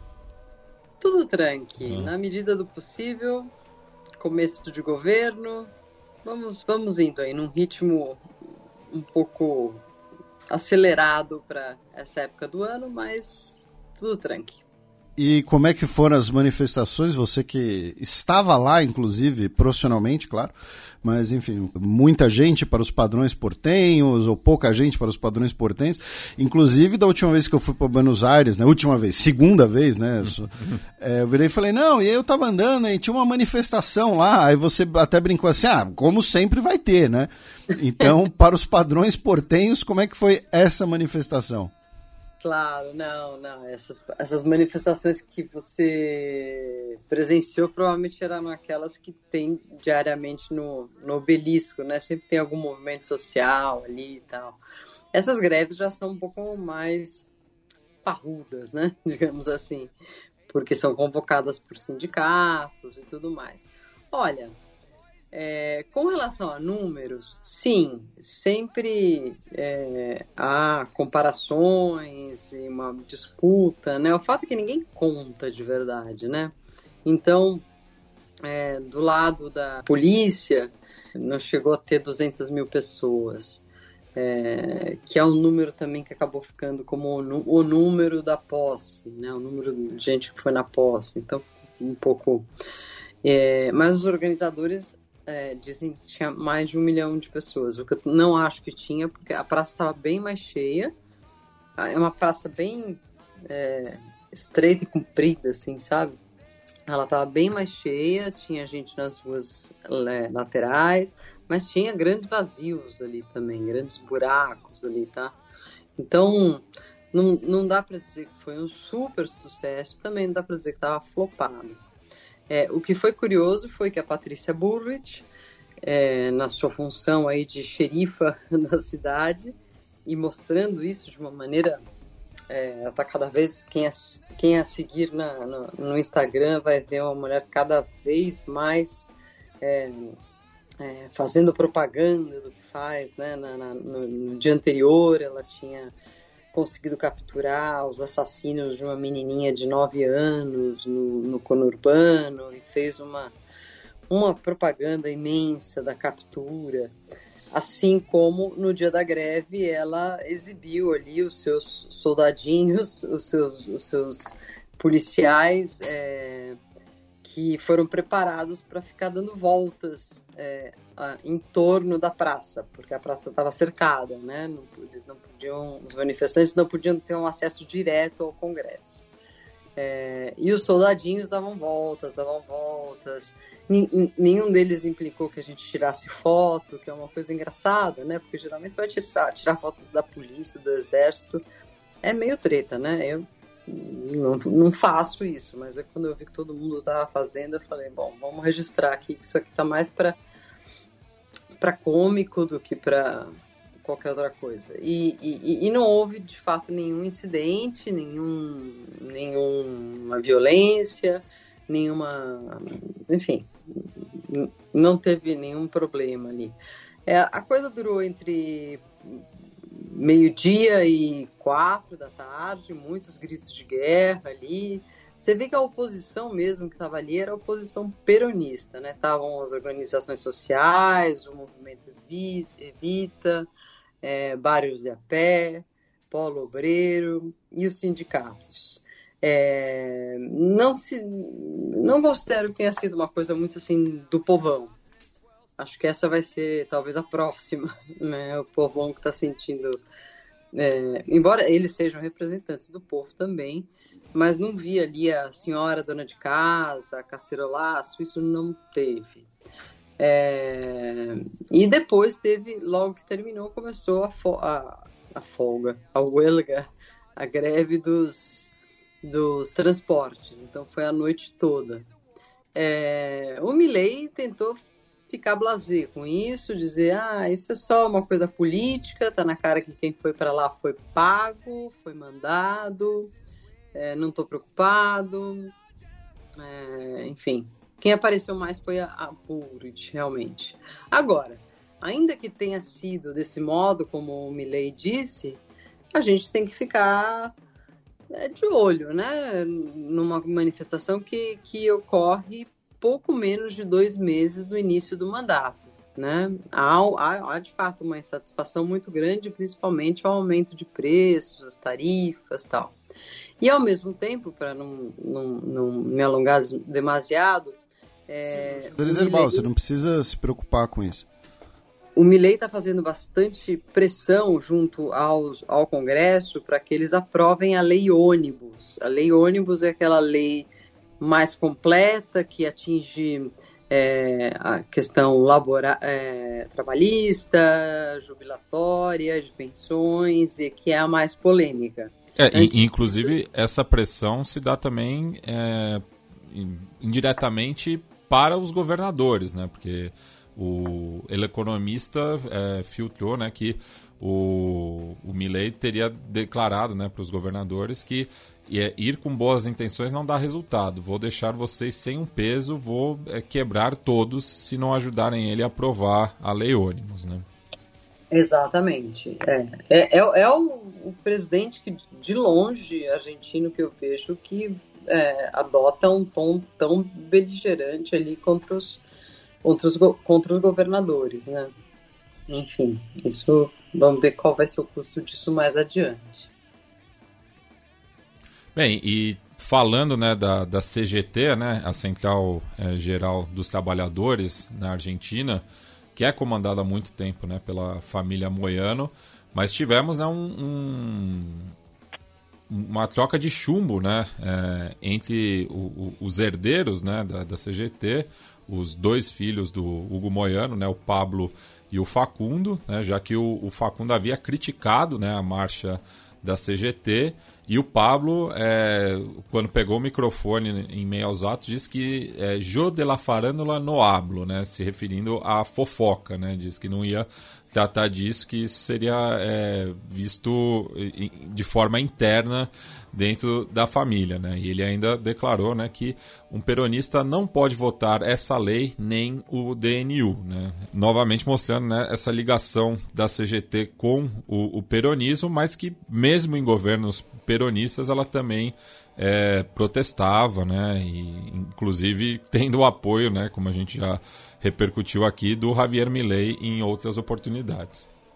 É verdade isso. Durante a, imagina, durante o kirchnerismo a gente tinha a CGT kirchnerista, a CGT independente, depois tem a CTA, que é o outro grande grupo, né, a CTA kirchnerista e a CTA é, é, independente. E na própria família Moiano há uma, uma uma disputa muito grande ali, né? Não só para ver quem vai ser o próximo Moiano, mas de, de diferentes é, pontos de vista, né? O, o, Pablo Moiano achava que não era o momento ainda, é, talvez não fosse mesmo, né? De já sair é, é com esses protestos sem o DNU aprovado e o outro já querendo é, fazer uma programação de, de novas paradas, de novas ações de, de, de força.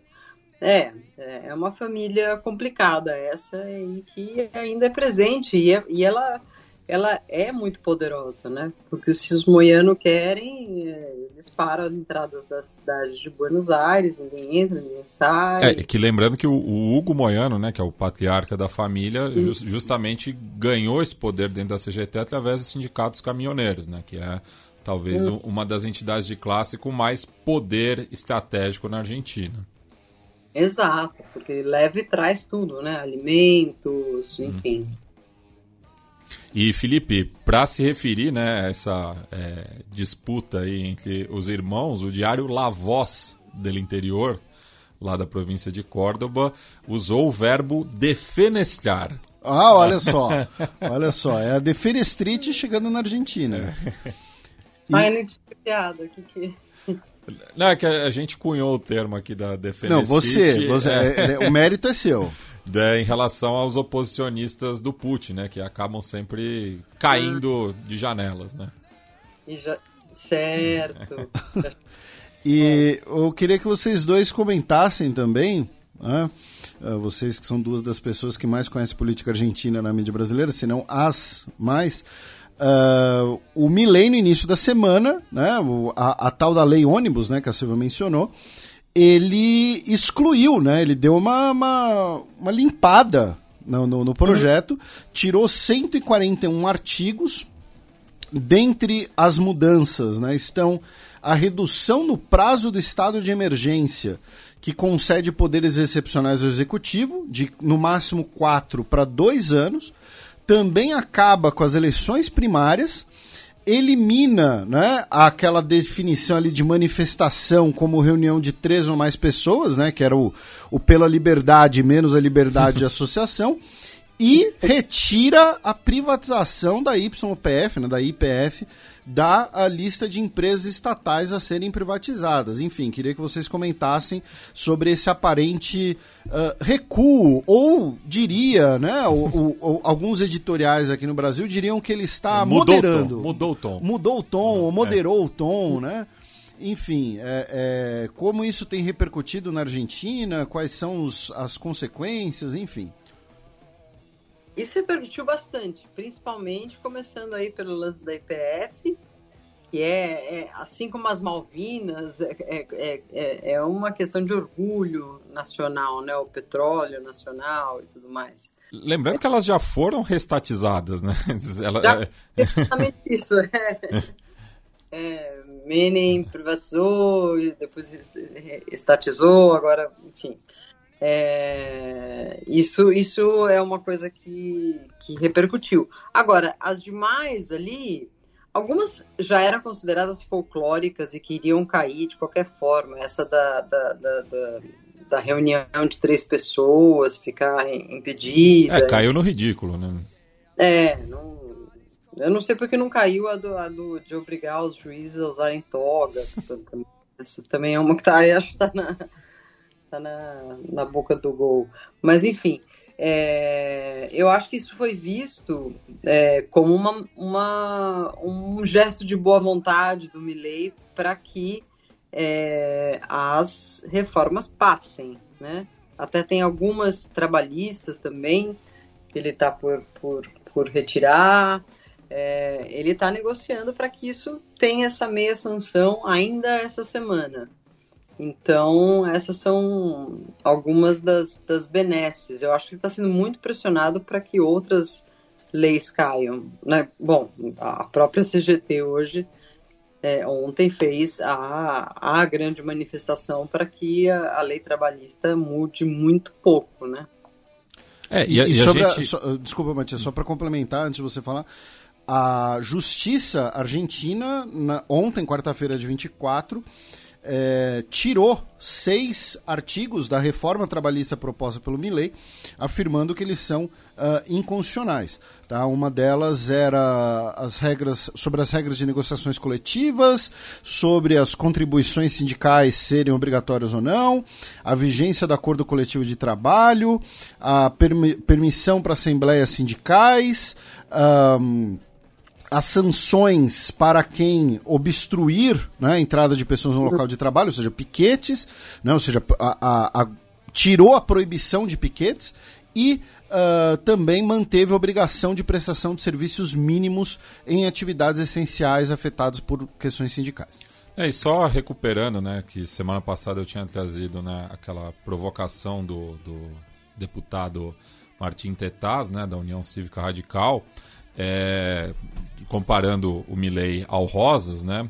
Mas na, naquela oportunidade, né, ele falava né, que, é, que, que, ele concordava com diversos aspectos, é, tanto do DNU quanto da lei ônibus, mas que, que justamente né, o decreto não derroga a lei. Né? Então é, ele estava criticando mais a forma do que o conteúdo. E eu acho que é, essa, é, é essa volta atrás do Milley acho que é justamente para tentar transformar o texto da, da lei ônibus em algo mais palatável para a oposição, porque ele já tem, claro, o apoio é, da base aliada, mas como ele tem minoria é, no legislativo, ele tem que é, tentar convencer né, é, os deputados opositores, que muitos assim têm até ideias em comum ao Milley, mas é muito mais essa questão da forma do que é, do conteúdo propriamente. Né?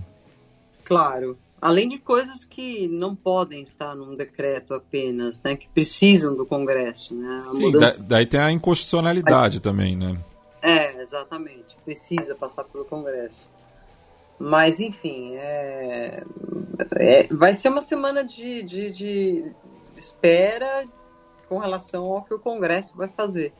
Né? E o Milley, o que mais ele pode conceder, se ele vai conceder, a gente vai ver um pouco mais eu acho, na semana que vem, do Milley político, né? Porque essa semana ele nem estava aqui, estava em Davos. Davos. É, semana que vem ele vai estar tá assistindo praticamente o que o Congresso faz. Então a gente vai ter um exemplo do que será a política argentina, né? O troca-troca, é, como é que se dá esse tipo de negociação entre Congresso e ele. Bem, falando em troca-troca, né, Silvia, já tivemos a primeira baixa do, do gabinete é, do Milley, né, um sobre la hora aqui, né, estamos gravando na uhum. quinta-feira, dia 25 de janeiro, por volta das 10 da noite, e o Clarim, né, publicou, né, que o ministro da Infraestrutura, o Guilherme Ferraro, é, acabou sendo demitido, né, justamente por conta é, dessa do, do, dele ter é, passado para a imprensa o, o que eu tinha citado em relação a essa disputa com os governadores, né? Sim. É, eu ainda não conheço detalhes, acho que ninguém conhece, né? Você tinha acabado de ler, eu tinha acabado de entrar em casa e ver na televisão aqui que ele foi afastado, um dos ministros que ainda não tinha tido uma, uma uma relevância muito grande, mas é, já demonstra problemas aí, né, no gabinete. As pessoas aqui lembram muito que, que em geral, os primeiros gabinetes argentinos e, e de outros países também são aqueles que aparecem para serem queimados, né, que logo na primeira crise tem a troca, né. Mas eu não sei sobre o Ferraro, é, a parte dessa, desse vazamento, se ele tinha algum outro, algum outro é, problema ou fricção com, com outros ministros. Né? E de acordo com Clarim também, né, fontes de dentro da Casa Rosada dizem que o Ferraro é, já tinha diferenças né, com o chefe de gabinete, o Nicolás Posse. Mais uma dor de cabeça para Milley. E para fechar, os nossos vizinhos hermanos, enfim, se vocês tiverem seus complementos, mas uh, é esperado que uh, na semana que vem nós tenhamos uma comitiva uh, dos Estados Unidos, uh, ligadas à Secretaria de Defesa e também algumas empresas, que vá à Argentina Nessa semana, tá, né, nessa atual, uh, o ministro da Defesa argentino, o Luiz Petri, se encontrou com o embaixador dos Estados Unidos em Buenos Aires, o Mark Stanley, uh, para conversar sobre a aquisição de armamentos pela Argentina. Né? Essa conversa vem desde o ano passado, inclusive. Uh, a Argentina estaria para adquirir 24 caças F-16, quatro aviões de patrulha P-3 e também alguns veículos blindados dos Estados Unidos, além de munições, mísseis, enfim. Uh, essa notícia é interessante por alguns motivos. Primeiro, e, e quem chamou atenção para ela, uh, esse processo, como disse, ocorreu desde o ano passado, mas para esse encontro, né, foi o professor Feliciano de Sá Guimarães, do IRI, da USP. Uh, eu encontrei ele ontem, na Faculdade de Direito da USP, aqui em São Paulo. Um abraço para ele, depois vou falar do evento, do Jessup. Uh, o Argentina receberia esses caças, esses aviões, é, de segunda mão. Eles originalmente são dinamarqueses, são a primeira geração de F-16, ou seja, não é um caça tão capaz assim hoje em dia. mas receberia eles em condições de, de orçamento e treinamento, né? Porque além dos aviões você tem que receber peças e treinamento em condições financeiras muito, muito, muito amigáveis. Não é? Por quê? Porque os Estados Unidos querem impedir que a Argentina eventualmente concretize né, a adquisição de caças chineses. Né? A China já havia oferecido caças novinhos, né? o JF-17, uh, e também poderia ser parte né, das conversas para evitar que a Argentina entre no BRICS. Tá? Então, que o governo dos Estados Unidos teria entrado em contato com a campanha do Milley, com o governo do Milley, que já tinha essa orientação, digamos assim, uh, ideológica a não entrar no BRICS, mas teria, também teria falado: olha só, o que, que vocês querem aí, né? O que, que a gente pode ajudar para vocês desistirem dessa ideia? E o governo argentino falou: olha só, né? Desde 2015 a gente não tem um caça supersônico, né? Enfim, a gente está aqui numa pindaíba do caramba e tal. Particularmente, se isso for verdade, acaba sendo talvez um erro, né? Porque você abre mão de ter conversas de altíssimo nível com países como Índia e China para ter uma frota de aviões que, assim, daqui a 10 anos, metade desses aviões vão estar tá sendo canibalizados para fornecer peça para outra metade. Né? Porque a Argentina não tem orçamento para manter umas forças armadas grandes. Esse assunto, e aí a Silva, obviamente, pode falar bem melhor, ainda é um pouco tabu na sociedade argentina, porque vamos lembrar, antes da Guerra das Malvinas em 92, a Argentina gasta... era um dos países que mais gastava em armamentos em proporção ao seu PIB. Na Guerra das Malvinas, propriamente dita, basicamente queimou o PIB de um ano, né? Toda a produção de um ano na guerra a troco de nada, mas é isso. Então é uma conversa interessante e que, por tabela, prejudica, muitas aspas aqui nisso, né? A Ucrânia, porque a Ucrânia também quer esses mesmos aviões que a Dinamarca abriu mão, porque são aviões velhos, tá? A Dinamarca não abriu mão porque ela é legal. A Dinamarca abriu mão porque substituiu por modelos mais novos. É curioso tudo isso, né? Porque em face à, à crise tão tremenda que a Argentina encontra, é, o que ela pede é, quando alguém quer fazer um favor para ela é, é, é, são armas, tanques, é, aviões, aviões principalmente, né? Acho curioso isso. É, é, óbvio que, que sim, houve no passado uma ambição expansionista da Argentina, uma ambição de guerra bélica, né? Quase houve uma guerra séria entre Argentina e Chile, é, para não falar das Malvinas, né? Mas desde então, esse tipo de, de, assunto sequer é pauta aqui, né? Os militares ficam na caserna e, e, e olhe lá, né? Nem, nem agora só com a política, com a vice-presidente Vitória Villarruel, eles têm agora estão tendo alguma voz é, nos meios públicos, mas em geral eles estão quietos desde 1983. Então eu não sei exatamente qual seria o objetivo, se não é expansionista, é, o que é exatamente, né? De demonstrar que tem um grande exército, de que tem equipamento, para quê, né?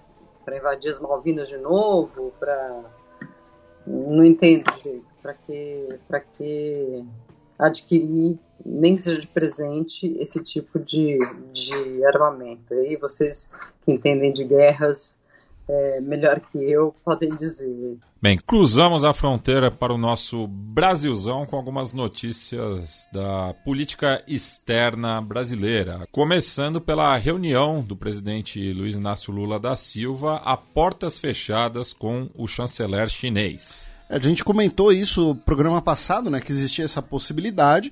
Né, o chanceler chinês foi recebido pelo nosso chanceler, Mauro Vieira, né, seu homólogo, uh, conversaram em Brasília. Uh, porém, ele também teve um breve encontro de cerca de 50 minutos com o Lula em Fortaleza. Né, a gente também mencionou já que o Lula estava lá para a cerimônia da construção de um novo campus do ITA, né, o Instituto Tecnológico da Aeronáutica. Uh, e do Brasil, o chanceler chinês foi para a Jamaica, né, como parte de uma, uma, visita pelo continente americano, que na verdade estava sendo uma escala da visita dele, da viagem dele para a África. Né? Uh, e como parte dessas conversas, nós não tivemos uma declaração é, é, oficial, digamos assim, né? porém uh, para ali para repórteres uh, foi comentado que o Wang Yi teria dito para o Lula que o Brasil é uma prioridade né, da diplomacia chinesa, que ele também trouxe né, os cumprimentos do presidente Xi Jinping pela presidência do G20, pela futura realização do G20 aqui no Brasil, no Rio de Janeiro, enfim, e teria sido basicamente isso. E hoje, né, frisando né, o, o, o hoje, hoje tivemos em Brasília tá, uma reunião de sete horas entre os chefes da diplomacia de Venezuela e Guiana. Né? O Ivan Gil Pinto, representando a Venezuela, e o Hugh Todd, representando a Guiana. Uh, a conversa foi intermediada pelo Mauro Vieira, tá? Uh, obviamente sobre a questão de Essequibo, que a gente falou bastante aqui, e que novamente foi frisado que o foco dos três países é evitar que a crise aumente e também evitar uma, uh, que uh, tensões de origem extra-regional afetem as relações, ou seja, né, eventualmente presença de tropas dos Estados Unidos ou navio britânico, enfim. Então, sobre o Brasil, são essas duas notícias principais. E só complementando, né, porque o Mauro Vieira esteve ontem em Assunção, é, na residência é, presidencial de Imburuvitiva Roga, que em Guarani significa Casa do Chefe, já que o Paraguai assumiu a presidência pro tempore do Mercosul. É, e o Santiago Penha e o seu chanceler, o Rubens Ramírez Lescano, convocaram né, o, os demais é, chefes da, da, diplomacia dos países do bloco, incluindo pela primeira vez a Bolívia, né, representada pela Celinda Souza, é, para analisar né, as prioridades da, da, atual gestão do Mercosul, bem como a, o aprofundamento dos mecanismos de integração, acordos com mercados internacionais, entre outros temas.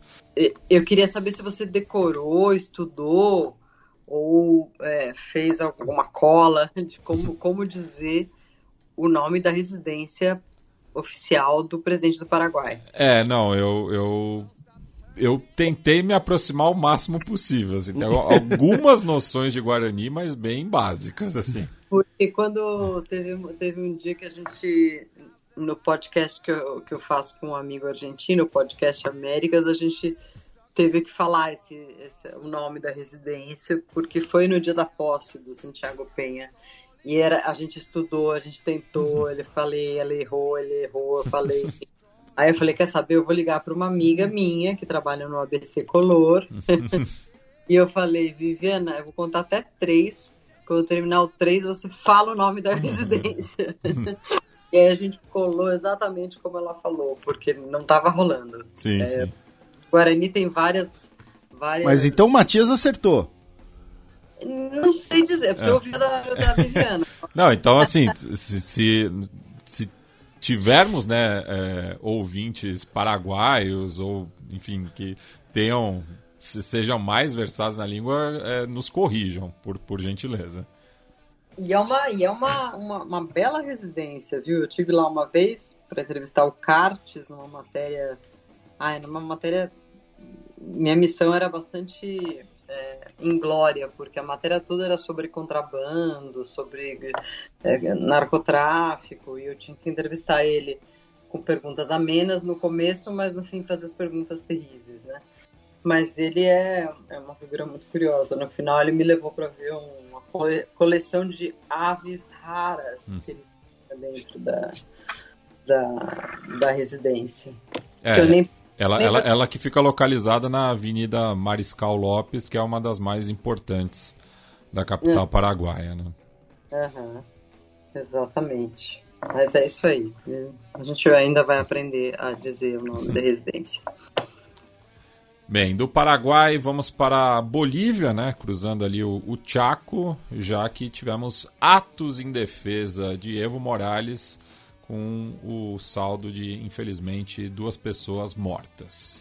Pois é, tivemos protestos na última segunda-feira, eh, que duraram até quarta-feira, uh, dia 24, né? Uh, e contra aquela decisão da justiça né, que impede uh, o Evo Morales de ser uh, candidato e ambas as pessoas elas morreram devido ao fato de estarem passando por emergências médicas tá? e não puderam receber o devido atendimento médico devido aos bloqueios nas estradas tá? os bloqueios feitos pelos apoiadores. Né? Uh, no caso, uma mulher de 53 anos que tinha problemas de pressão arterial, que não pôde ir de La Paz a Santa Cruz, e um homem de 57 anos de idade que sofreu uma parada cardíaca em Chaparri, Chaparré, Chapari. Que é em Cochabamba. E não pôde ser socorrido uh, a tempo. É, e tivemos dois ministros né, do atual gabinete do Lúcio Arce que vieram a público é, condenar né, essa, essas manifestações. É, primeiro, a atual ministra da Presidência, a Maria Nela Prada, né, que disse que a verdadeira intenção desses bloqueios é impor uma candidatura, uma reeleição indefinida e apunhalar pelas costas a economia do povo boliviano em entrevista com a Bolívia TV, enquanto que o atual ministro da Justiça, o Ivan Lima, é, admitiu que o ex-presidente Evo Morales é o responsável pela crise política de 2019 por ir contra o referendo de 21 de fevereiro e insistir na sua candidatura, no qual ele foi cobrado né, de processar o ex-mandatário, assim como liberar os presos políticos. Né? Nas palavras dele, quando me refiro a que o Evo Morales foi o responsável pelo ocorrido, digo é, por esse fato, que ele insistiu e ele conta um referendo que havia negado a possibilidade de reeleger-se e levou a, adiante uma candidatura em um processo eleitoral que desencadeou a crise política mais grave dos últimos anos. Eu devo dizer que eu concordo com essa, com essa interpretação, mas enfim, é, eu sei que é polêmico e é e é delicado falar disso, até porque depois se seguiu um, um, um, julgamento muito. Nem, nem teve um julgamento direito, né? Foi um julgamento político da Janine Anhes, até agora ela está presa, sem saber exatamente as culpabilidades ali, tudo isso foi muito mal amarrado no final judicialmente, mas eu concordo com essa avaliação. Eu acho que o golpe começou muito antes e foi o Evo que deu, mas isso costuma me causar várias dores de cabeça. Já prevejo tweets. Só prever. Tudo bem, podem mandar. Essa fama eu já tenho, então tudo bem. bueno, a gente cruza a fronteira com o Chile, né? Repercutindo uma notícia que a gente tinha dado na primeira edição desse ano, né? Em relação à condenação do oficial da reserva do exército chileno, o Jaime Orreda, eh, no final do ano passado, em 28 de dezembro, quando a Corte Suprema do país é, o condenou a 10 anos e um dia de prisão né, por ser cúmplice da, dos 15 homicídios da Caravana da Morte em La Serena, é, ali nas primeiras semanas após o golpe militar de 1973, só que o militar da reserva se encontra foragido, né?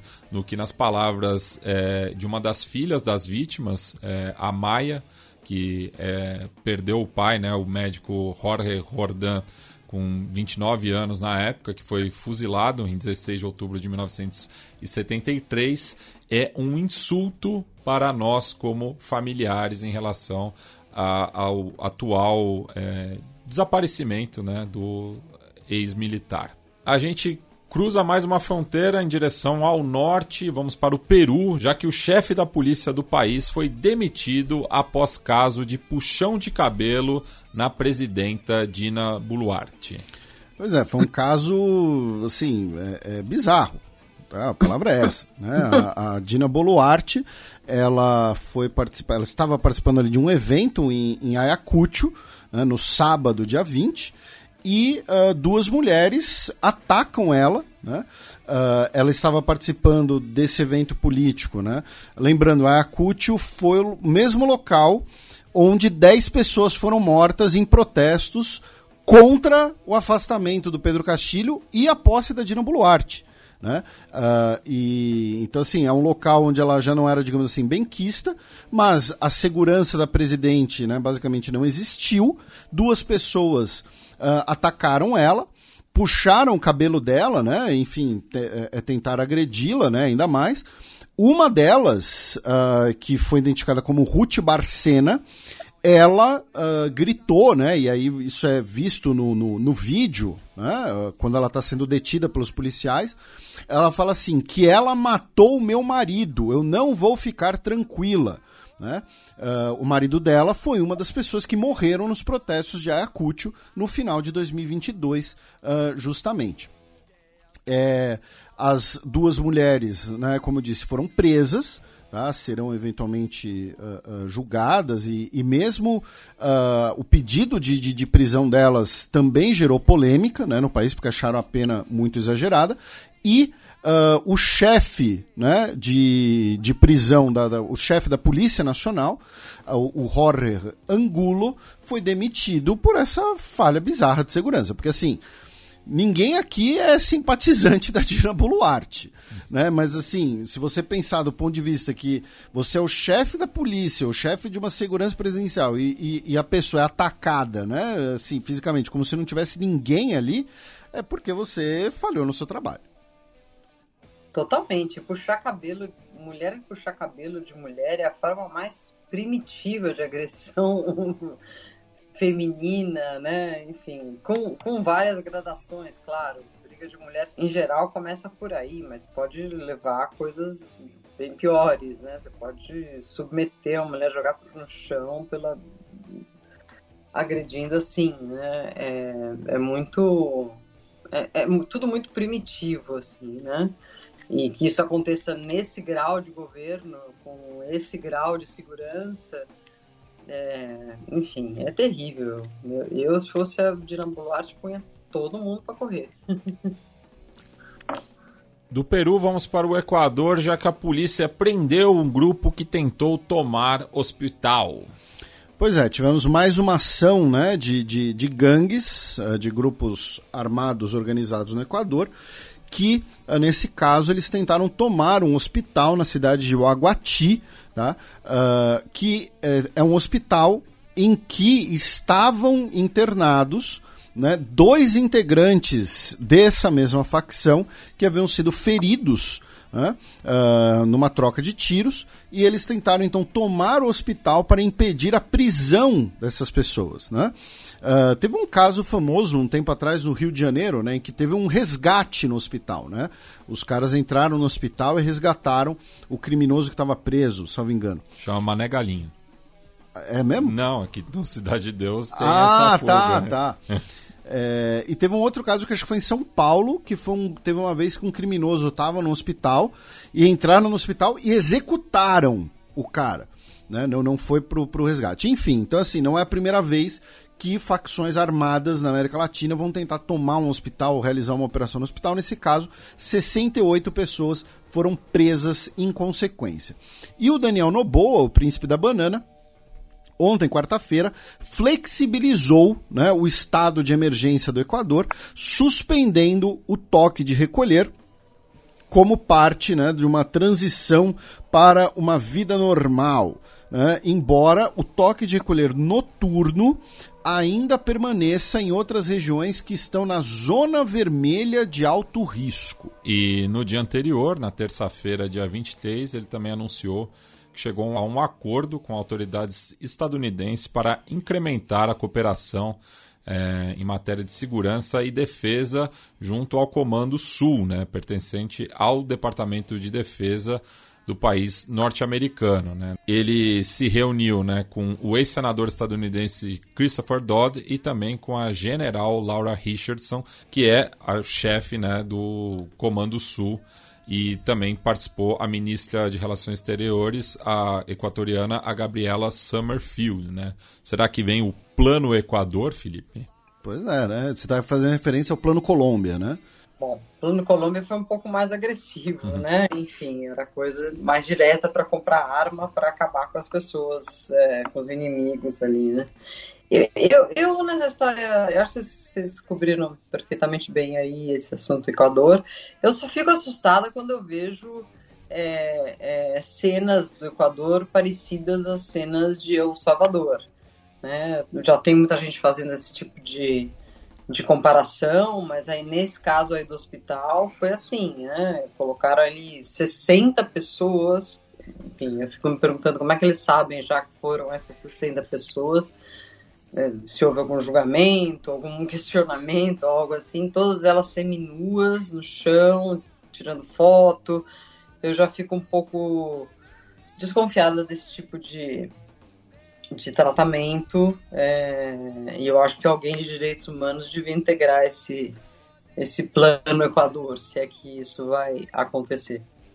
Bem, e passando para o país vizinho, né? Começamos com a notícia é, da morte da senadora Piedad Córdoba, né? Que faleceu no último dia 21, vítima de um infarto cardíaco aos 68 anos de idade. Você chegou a conhecer a Piedade, Silvia? Sim, sim, eu conheci a Piedade Córdoba é, em um encontro em Medellín, que era um encontro literário, jornalístico, não era o Prêmio Gabo, mas era com essa, com essa finalidade. Era né, patrocinado por uma para uma rede local. E ela me pareceu uma mulher, assim, naquela época, né? Enfim, estamos falando de, de anos 90, ou seja, antes de tudo que aconteceu depois, né? Antes de plano de paz, antes do posicionamento de tanta gente contra o Uribe por conta de direitos humanos. E ela me pareceu uma pessoa que, uma espécie de Francia Marques, a atual é, vice-presidente da Colômbia antes de seu tempo, sabe? Ela era uma mulher de, de, esquerda, muito claramente de esquerda, incomodava a direita porque tinha, sim, ligações com as Farc, mas ela foi a pessoa que se sentou pelas, pela primeira vez ao lado, não sei se da primeira vez, mas a mulher que se sentou lá, é, das primeiras vezes ao lado do Álvaro Uribe, para tentar fazer essa, esse, esse elo. Olha, vamos conversar. A guerrilha já não, já não quer continuar dessa maneira, quer paz, quer atuar do lado democrático. Ela fez os primeiros, as primeiras tentativas de paz. Eu acho ela uma mulher admirável, embora de fato no seu passado ela tenha uma atuação aí junto às Farc que são um pouco nebulosas. Deveriam ser investigadas. Aí. É, inclusive ela acabou perdendo é, o mandato de senadora em 2010, né, é, no que ficou conhecido como caso Piedad Córdoba, é, através de uma investigação do procurador-geral Alejandro Ordóñez, né, mas ela foi agora eleita novamente né, em 2022, é, justamente no departamento de Antioquia, né, no qual é, uhum. é muito forte justamente o, o, uribismo, né? Claro, claro, claro. É, e, e Alejandro Ordonhes é um dos, um dos juízes, magistrados, procuradores mais conservadores que a Colômbia teve, né? E ela nessa época tinha é, muita personalidade ao enfrentá-lo na questão do, do afro-colombiano, da comunidade LGBT, das próprias Farc e obviamente ela levou de todos os lados, né? Porque era Uribe, Ordóñez, todo essa, esse conservadorismo colombiano que ainda era muito fechado às, às, às mudanças que vieram depois. Por isso que eu acho que ela é uma precursora até do governo que a gente tem hoje na Colômbia, que não é tão radical como ela era radical, mas que as bandeiras dela estão aí. Né? Então eu acho que é uma pessoa admirável, negra, mulher, vinda do interior, com diálogo e com trânsito nos acampamentos das Farc, é, enfim, eu acho que é uma pessoa a ser lembrada aí com, com um grande valor.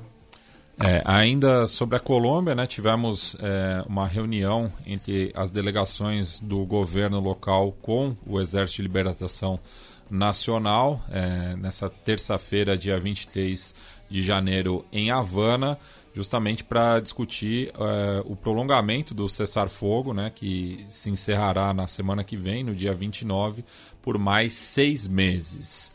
É, e também na região ali do Caribe, tivemos a prisão de um narcotraficante é, colombiano em Cancún, É, ele que estava há dois anos no México, né? No caso, o Nelson Henrique Bautista Reatiga, conhecido mais como Poporro, e que tinha né, uma ordem de captura, uma circular azul emitida pela Interpol é, por solicitação da Colômbia, né? Ele que é, mantinha anexos com tanto com o cartel é, Nueva Generación de Jalisco quanto com o cartel é, de Tijuana, né? E fazia essa ponte entre a produção da cocaína no departamento de Santander, da onde ele é, é natural, inclusive chegou também a militar junto ao ELN. É, depois acabou sendo é, levado ao narcotráfico pelas mãos de Oscar Camargo Rios, o Pete, que era um narcotraficante justamente ali próximo da fronteira com a Venezuela. Falando na Venezuela, vamos agora para o país vizinho, já que o Ministério Público acusou 32 pessoas de planejar a morte de Nicolás Maduro. Tivemos né, mais uma dessas operações né, policiais né, uh, na, na, Venezuela que prende, né, prendem diversas pessoas numa tacada só. Né, uma que ficou conhecida né, foi aquela numa uh, casa noturna, né, que ocorreu no, no, final do ano passado, ano retrasado, né, agora, porque a gente está em janeiro de 2024, não lembro direito. Uh, mas, enfim, na segunda-feira, dia 22, 32 pessoas, entre civis e militares, foram presos por suposta traição à pátria, porque eles teriam conspirado para o assassinato do Maduro com o apoio dos Estados Unidos. Tá? Uh, foram, teriam se, os planos teriam sido delatados né, para as autoridades venezuelanas ao longo de 2023, resultando em pelo menos três operações policiais distintas. Essa tentativa de magnicídio, né, como o Maduro diz, tendo acontecido ou não, é, digo, tendo tido a intenção de matá-lo ou não, é um, um grande instrumento para ele, um instrumento eleitoral, é um instrumento de poder, de exercer poder, né? Acho curioso, por exemplo, que nas últimas é, solturas de, de presos políticos que ele fez, ele liberou dois que estavam acusadíssimos dessa conspiração, né? Entre eles o Juan Requesens e agora está servindo para ele ir atrás de outras pessoas, né? Acho que o melhor que a Venezuela faria aí no caso era investigar de fato se houve essa, esse planejamento da morte do Maduro, né? Porque vai virar, obviamente, um, um case político nessas eleições que ainda dependem de que ele, ele escolha a data, né, a própria próprio ano da eleição. Enfim, a Venezuela é, é um tema ainda de muita preocupação no continente, na região. Eu sinto muito pelo fato dela ter meio desaparecido das da mídia em geral, da, da, do noticiário em geral. Que bom que a gente pode falar dela aqui, porque muita coisa está acontecendo e a gente tem uma probabilidade muito grande de que o Maduro siga governando-a, ou o chavismo siga governando-a nos próximos tempos. Da Venezuela vamos para El Salvador, né, no qual o Inter Miami é, jogou um amistoso é, no, na semana passada contra o selecionado local, né, inclusive tendo ali um, encontro do Lionel Messi com o Mágico Gonzalez, né? Talvez o maior jogador da história de El Salvador, mas também, né, o atual presidente, né, o Naíbe Bukele, tentou tirar proveito da situação politicamente e teve uma foto é, no qual o Messi aparece em primeiro plano olhando né, para o mandatário salvadorenho que dividiu opiniões. Né? Os, as pessoas simpáticas Bukele acham que o Messi está olhando com admiração, enquanto que os opositores dizem que ele está fazendo pouco caso. Né? Então, convido, na verdade, os ouvintes a buscarem a imagem e tirarem suas próprias conclusões, que para mim é, não diz nenhuma coisa nem outra, assim, mas é. o serviu né, para propaganda é, do atual presidente salvadorenho.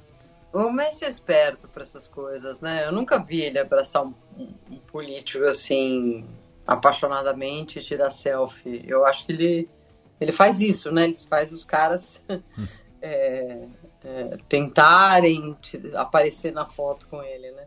Agora, eu não entendi esse jogo, gente. Alguém me explica? Era o Inter de Miami o time Sim. contra um selecionado Não, contra América. a própria seleção salvadorenha. A seleção nacional de El Salvador. E por que, que tinha outros jogadores é, do mundo ali? Não tava o Luiz Soares? Não, mas o Soares foi contratado pelo Inter Miami. Foi, um- foi uma das primeiras aparições dele pelo clube. Ah, entendi, entendi. Achei que era alguma coisa assim. Não, não, é que o, o Inter Miami tá, depois da contratação do Messi, tá trazendo todos os parceiros dele. Tá. O Busquets, o, o Alba, enfim. é, Ah, virou, virou uma espécie de Barcelona B, assim. Ah, achei que era uma, tipo aquela coisa, the rest of the world. Não, não. Bem, a gente continua subindo em direção agora a Guatemala, onde, após pressão judicial, o Congresso elegeu um novo líder.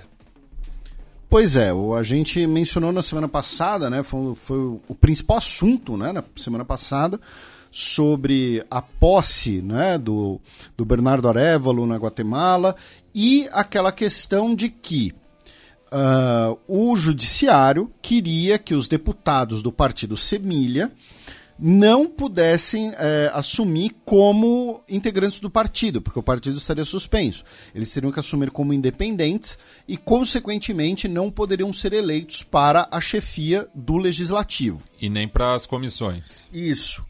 E ah, por conta né, dessa interpretação jurídica, tá, o Tribunal Constitucional anulou tá, a eleição do Samuel Pérez, né, que é do Partido Semilha, havia sido eleito presidente do Congresso, e agora o presidente do Congresso será o Neri Ramos, do Partido Azul, que é ex-chefe da Polícia Nacional.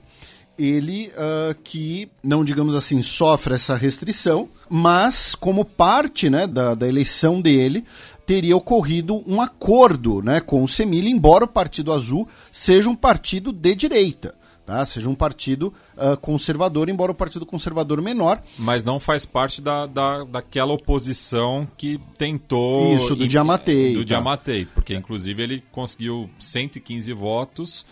É, e a oposição não apresentou nenhum candidato. Então ele foi eleito com esses 115 votos. Foi 115 votos a favor, 21 contra ah. e 23 ausências, porque os integrantes do, do partido, alguns integrantes do partido Semilha, boicotaram a sessão. Puxa, eu fico imaginando como vão ser esses próximos quatro anos, né? É quatro anos, né? Ou cinco. É, Se, nem, se nem as chefias das comissões é, conseguem entrar num acordo, imagina tratar os temas, né? Mas enfim, vamos dar um voto de confiança aí para esse para esse congresso e pro e pro Bernardo. É, são quatro anos, é, só, só fazendo a- o esclarecimento.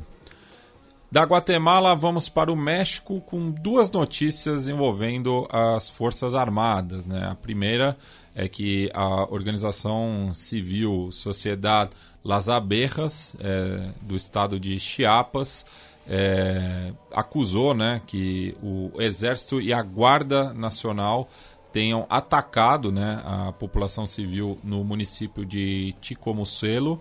É, lembrando né, que essa organização civil é, é a mesma na qual pertenciam né, 45 indígenas da etnia Tsotzilis, que foram massacrados em Acteal em 22 de dezembro de 1997. É, e essa acusação é justamente mais uma das tantas né, de que é, as forças de segurança pública do México atuam em coluio né, com os grupos é, narcotraficantes é, em- no interior do país. Né? Então, é, é esse a acusação é, dessa organização é, civil, né? Las Aberras ali ao sul do México. Enquanto também né, que é, o, ainda o caso de Ayotzinapa né, é, gera, trazendo aí é, polêmicas, já que o governo federal alertou a presidente da Suprema Corte de Justiça é, que é, poderiam ser libertados oito militares que se- estão sendo acusados né, do, do massacre dos 43 estudantes normalistas é, ali no estado de Guerreiro. É, fato esse que ocorreu em 2014, né, durante a presidência do Henrique Penha Neto. E o, o atual presidente do México é, disse que esse caso pode desprestigiar o exército e prejudicar a ele, né, porque, enfim estaria aí é, mexendo né, num, num, num, caso bastante polêmico da história recente do país é, em, no, no, final do mandato do Lopes Obrador. O Lopes Obrador, Obrador tem, tem, tem muito a perder se esse caso voltar a se desdobrar agora, né? Enfim, afinal ele é de um partido dissidente, quer dizer, ele começou num partido dissidente do PRI, que era o PRD, que seria um PRI de esquerda, e daí foi para o Morena. Né? E as autoridades que naquela noite aprovaram que a polícia atuasse junto a uma, uma organização é, criminosa veio de uma autoridade do partido do López Obrador. É por isso que ele sempre, é, enfim, claro, ele começou dizendo vai ter uma comissão da verdade, vamos começar, começar do zero, mas ele nunca quis ir muito a fundo nessa questão, né? Enfim, e numa, numa em vésperas de, já é vésperas, né? Tem um semestre para para para eleição, isso pode respingar nele, né? Enquanto a candidata dele é favorita, Cláudia Sheinbaum, ex-chefe de governo da cidade do México. E para fechar, Felipe, temos aí uma notícia mais descontraída, né? É, para fechar esse bloco, né, numa notícia mais não é nem tão assim, não é nem tão descontraída, tão otimista, né? É uma notícia mais curiosa, mas é um exemplo aí das mudanças climáticas. Mas assim, é, o, vamos falar a primeira parte mais séria, né? Uh, o que acontece? Uma girafa do zoológico de Ciudad Juarez né, que fica bem na fronteira, né, Estados Unidos e México, inclusive é a cidade mais violenta do mundo, né? Acho que número já de homicídios. Foi, já foi em, já foi. homicídios per capita, porque ela faz fronteira com El Paso. Isso. É. É, devido, enfim, a, a, ao clima, né? Uh, e, e, e, aqui o clima tanto é, questões de uh, temperatura, né? E, e por ser uma região um pouco desértica, e também uh, poluição, tá? É, a girafa está sendo levada, então, para um parque de animais, não é exatamente um zoológico, né? Um, é como se fosse um, um Simba Safari, digamos assim, da vida, né? Uh, em Puebla, que fica no centro do México, e com o benefício de que lá vai ter outras girafas, amigas girafas, né, para morar lá, tá? Não vai ficar sozinha. As temperaturas em Ciudad Juarez, elas são no verão muito altas e no inverno muito baixas, né? E a gente está passando por essa frente fria, né, na região. Na segunda-feira teve um mínimo de 4 graus em Ciudad Juarez. E assim, lembrando, a girafa é um animal da savana, né, da savana africana, não é um animal para essas uh, temperaturas. Mas o interessante é que eu achei o nome da girafa, que é Benito, a girafa. É, porque inclusive fica no, no na cidade Juárez, que é por Beni... conta do Benito Juárez, que foi, foi presidente. o presidente, primeiro presidente indígena do México. Exatamente. Então eu achei um nome interessante por uma girafa no México. Se for uma girafa na Itália, é, não, não é legal. Não ia pegar bem.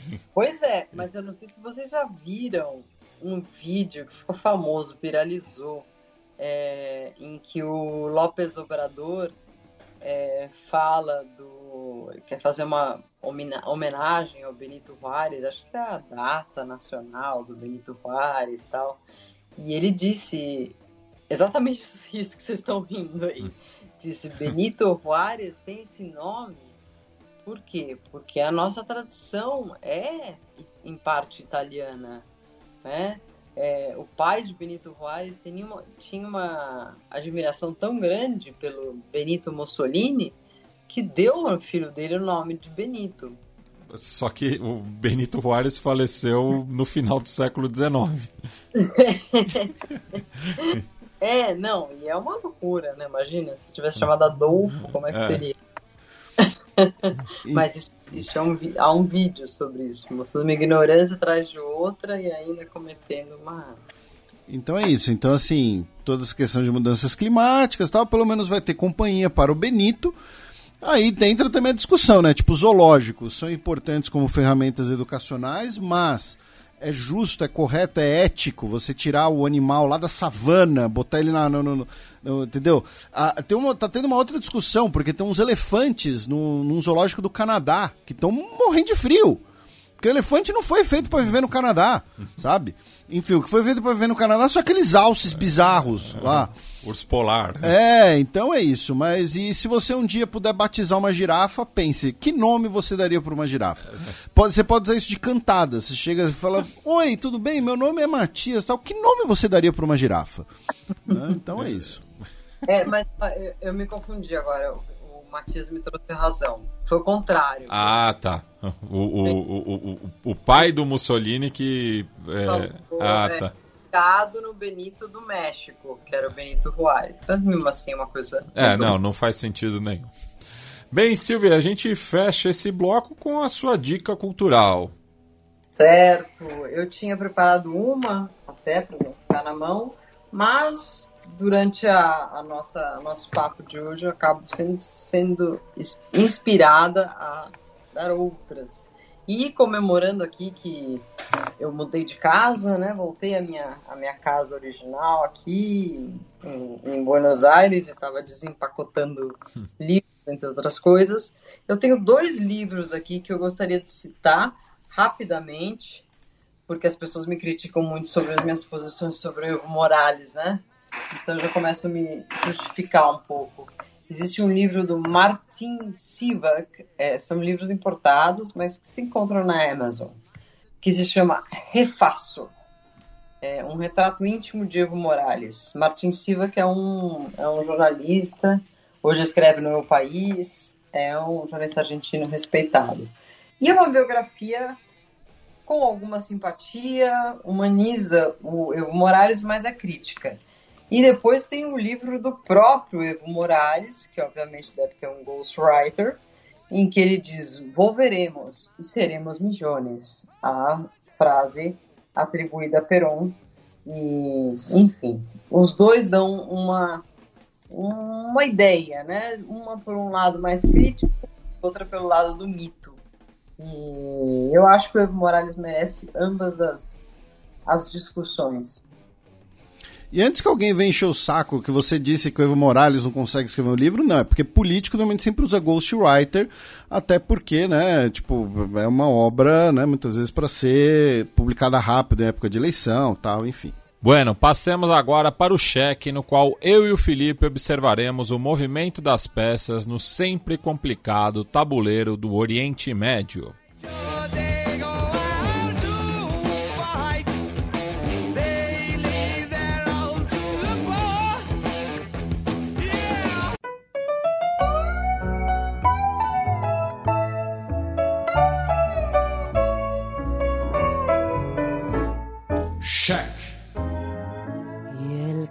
Donde estaba cuando caíste en desgracia, el que siempre acompañaba tus momentos de viudez.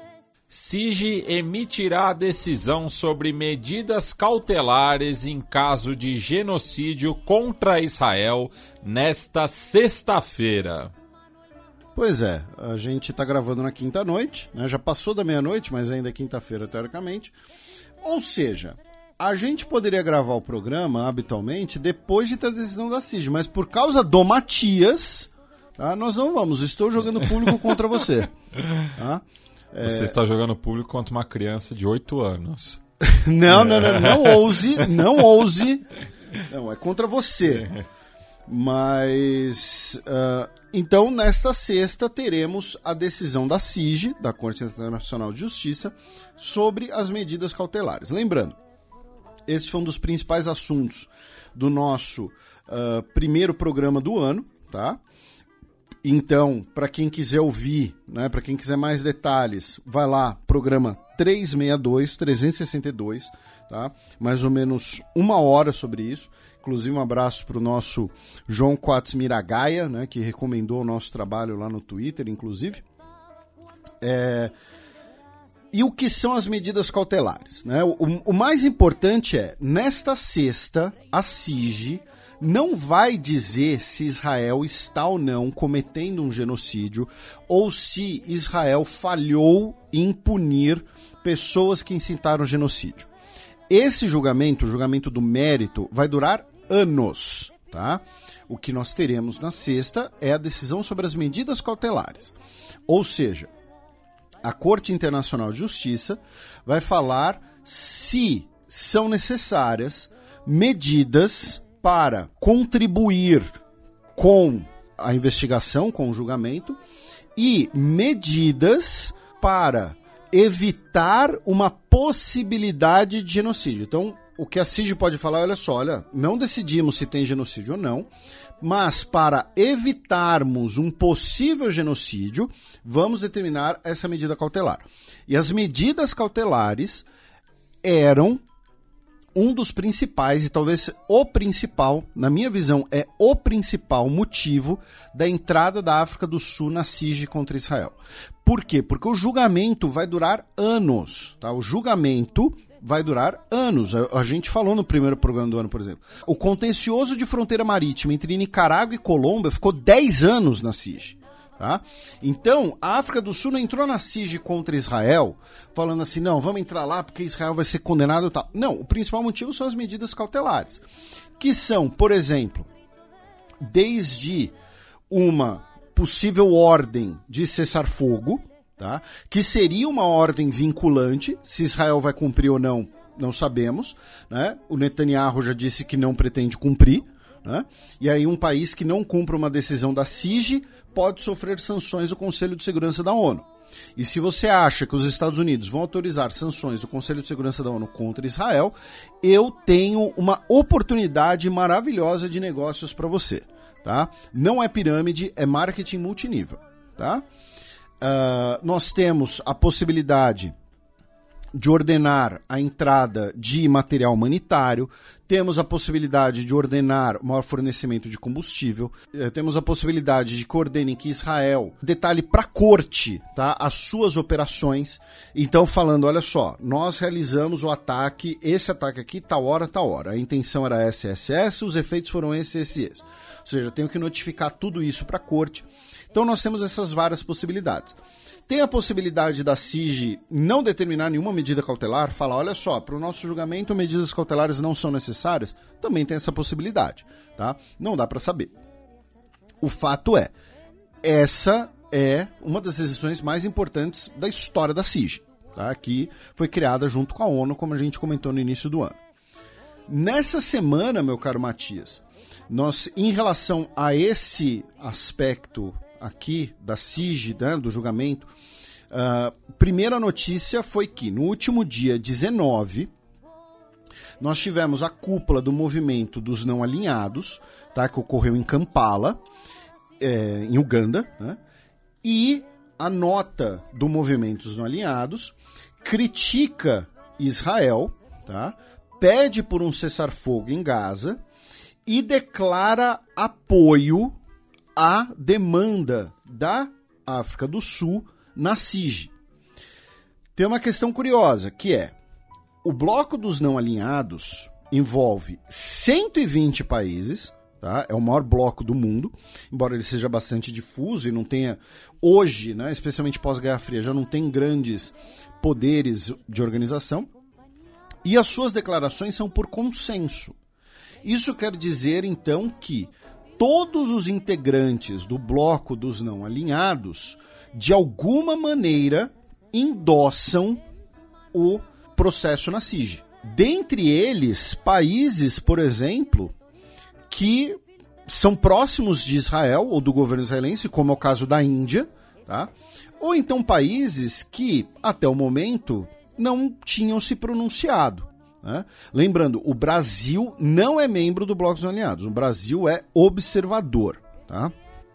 Inclusive tem a famosa frase, né, de, na década de, de 60, né, que o Brasil, uh, dura, durante a ditadura, né, na década de 70, na verdade, né, que o Brasil não entrou no movimentos não alinhados porque aquilo por si só era um alinhamento. Né? Essa foi a justificativa, uh, acho que foi do governo Geisel, né, para não entrar no bloco dos não alinhados. Então, nós temos esses 120 países, de alguma maneira, apoiando essa demanda da África do Sul na CIG. Isso significa, então, que hoje tá, a maior parte da comunidade internacional apoia, direto ou indiretamente, a demanda na CIG. E essa semana nós tivemos mais um país que declarou que vai fazer uma intervenção no caso. Tá? A Nicarágua. No caso, vai fazer uma, uma intervenção a favor da acusação. Tá? A favor da acusação da África do Sul. Tal qual Bangladesh e Jordânia já haviam feito.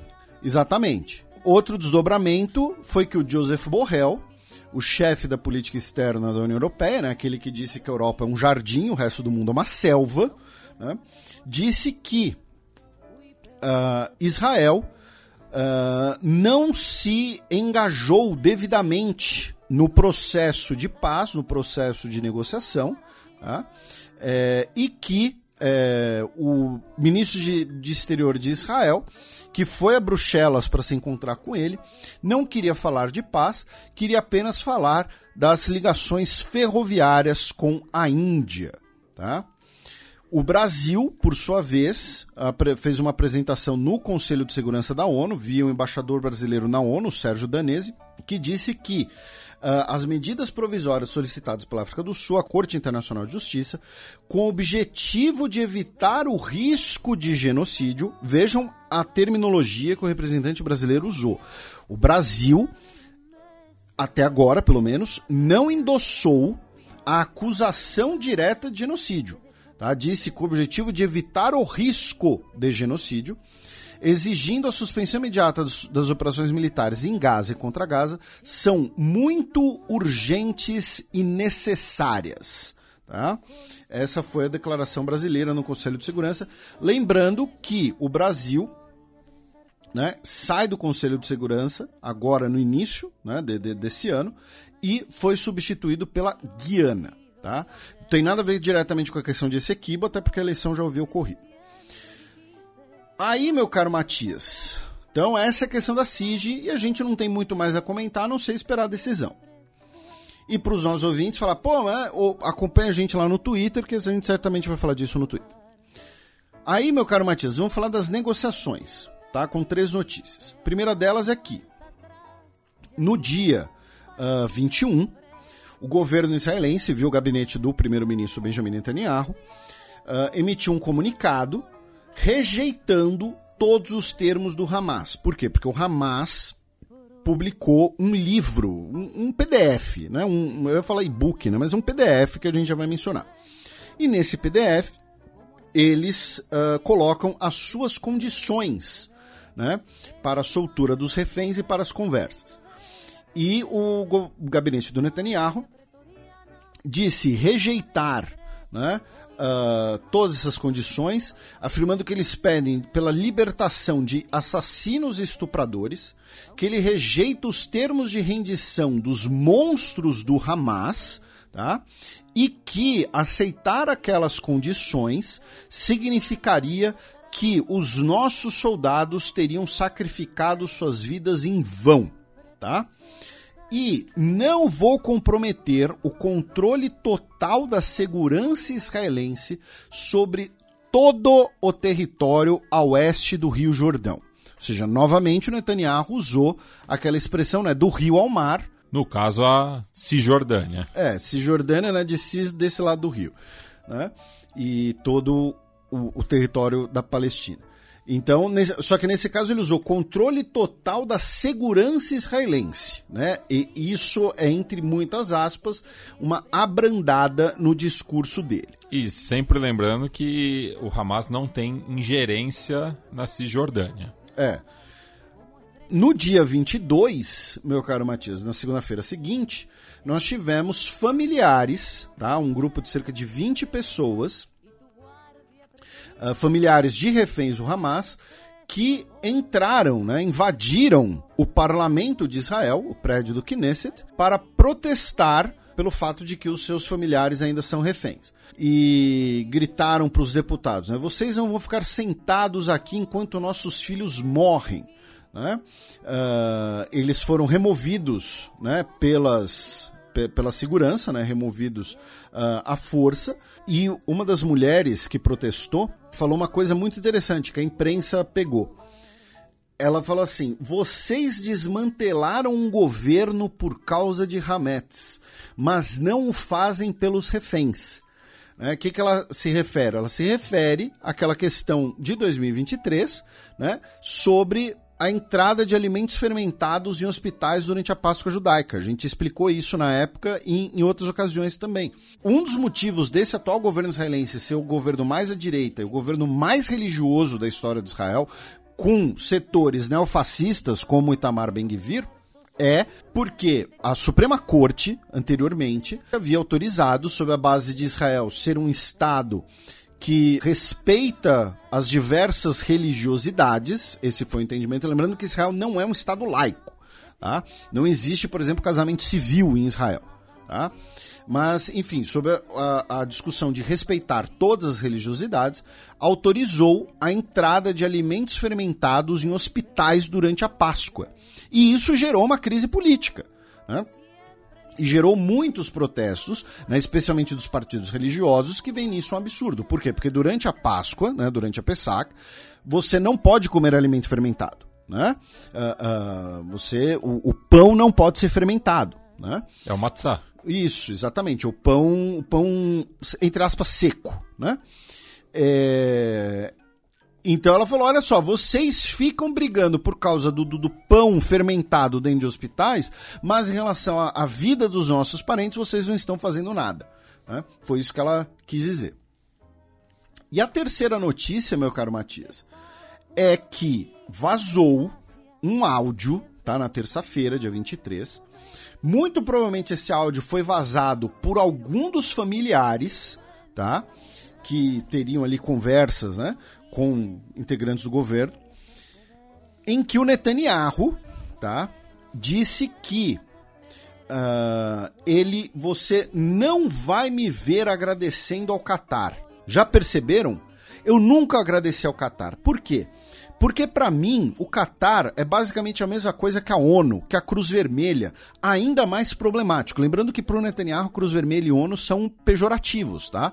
É aquela ideia de que a ONU teria um viés anti-Israel, então é, uma das, é um dos pilares da política externa israelense, inclusive, sempre confrontar a ONU e suas agências sempre que possível. Mas estou disposto a usar qualquer mediador que me ajude a trazer os reféns de volta.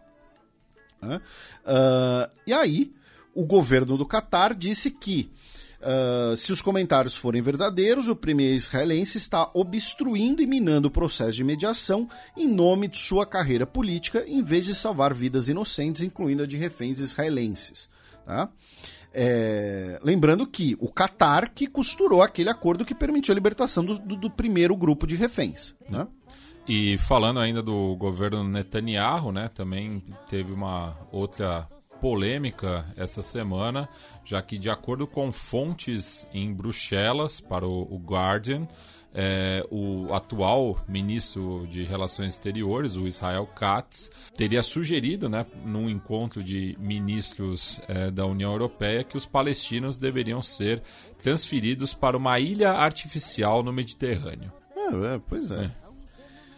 E aí, no dia 21, né, como a gente mencionou, o Hamas publicou esse PDF, né, que é um PDF de 17 páginas. Vocês podem, ach... quem quiser se interessar, quem quiser ler, tá?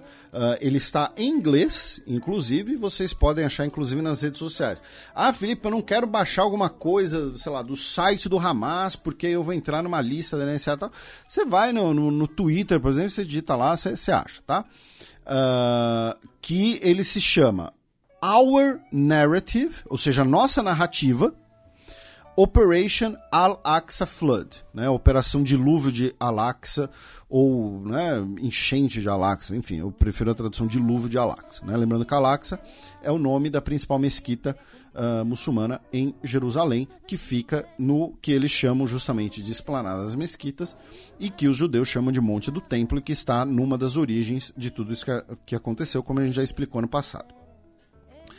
Uh, resumindo o documento, tá? E aqui vamos deixar muito claro, né? É o documento do Hamas e como eles mesmos colocam, é our narrative, tá? Não estamos dizendo que nada disso seja um fato ou, se, enfim, não estamos uh, colocando absolutamente nenhum julgamento de valor. Estamos apenas repercutindo o documento. E claro, os pontos principais. O, o primeiro capítulo, né, que se chama Why Al-Aqsa Flood, ou seja, o porquê fizemos isso, uh, coloca né, que os palestinos sofrem uma ocupação que começou há mais de 100 anos atrás, que nas últimas décadas a ocupação se agravou, que a faixa de Gaza sofre um bloqueio sufocante, uh, que eh, protestos pacíficos contra o governo de Israel já resultaram em centenas de mortes, milhares de feridos e presos, tá? Que entre janeiro de 2000 e setembro de 2023 a ocupação matou 11.299 palestinos, deixou 156.768 feridos e prendeu de maneira ilegal diversos outros que a violência e a brutalidade de Israel é muito bem documentada e que foi apresentada em órgãos internacionais. E quando eu falo Israel, o documento ele coloca ou Israel entre aspas ou usa entidade sionista. Afirma que os Estados Unidos e seus aliados ocidentais eh, tratam Israel como um estado acima da lei que o próprio governo de Israel não impediu o processo de acordo de paz uh, dos acordos de Oslo e que uh, esse trecho aqui, inclusive, eles colocam o, o, Peaceful Settlement Process, eles também colocam entre aspas, né? Porque lembrando, o Hamas foi um crítico dos acordos de Oslo, tá? É, e aí vem toda aquela questão de que o Israel, e o Joseph Borrell já falou isso, né? Inclusive, a gente já falou isso aqui várias vezes, né? Israel, durante muito tempo, intencionalmente favorecia o Hamas ou, força, ou, ou pressionava atores internacionais a favorecer o Hamas, em detrimento da autoridade palestina, justamente porque eles eram contra o acordo de paz. Né? Então você indiretamente minava a autoridade palestina. Né? Uh, o Netanyahu apresentou um mapa perante a ONU uh, que excluía a Palestina e ninguém falou nada na ocasião. Depois de décadas de ocupação, uh, o nosso povo eh, não tinha mais esperanças. E aí vem um, um, argumento que é interessante se você pensar do ponto de vista que o Hamas é um grupo religioso. Né? Uh, o argumento de que uh, Israel estaria conduzindo a judaização de locais sagrados para outras religiões, incluindo aí Uh, incursões na mesquita sagrada, né? E uh, a profanação de locais sagrados. E quando eles, eles falam de locais de outras religiões, porque eles também diretamente querem se referir a locais sagrados para o cristianismo. Embora eles não sejam diretos nisso, até porque, novamente, é um grupo religioso muçulmano nesse caso. E num aspecto correlato, né, o diretor é, da autoridade israelense de antiguidades, o Eli Ascosido, publicou uma série de fotos na sua conta no Instagram é, dizendo que o seu subordinado foi para a faixa de Gaza inspecionar antiguidades que haviam sido tomadas por militares israelenses e que estão sendo exibidas no Knesset. É, eu não, não, não, não sabia disso. E aí esse primeiro ponto conclui que com toda a questão da ocupação e da violência e da judaização de locais sagrados uh, para outras religiões, sob supervisão do ministro fascista Ben-Gvir, o que esperavam que o povo palestino fizesse? Né? Então, eles colocam que a Operação Al-Aqsa, de 7 de outubro, era um passo necessário e uma resposta é, normal de confronto contra todas as ações israelenses contra o povo palestino e que foi um ato defensivo para uh, se livrarem da ocupação israelense. Aí o segundo capítulo, digamos assim, se chama Respostas às Alegações Israelenses.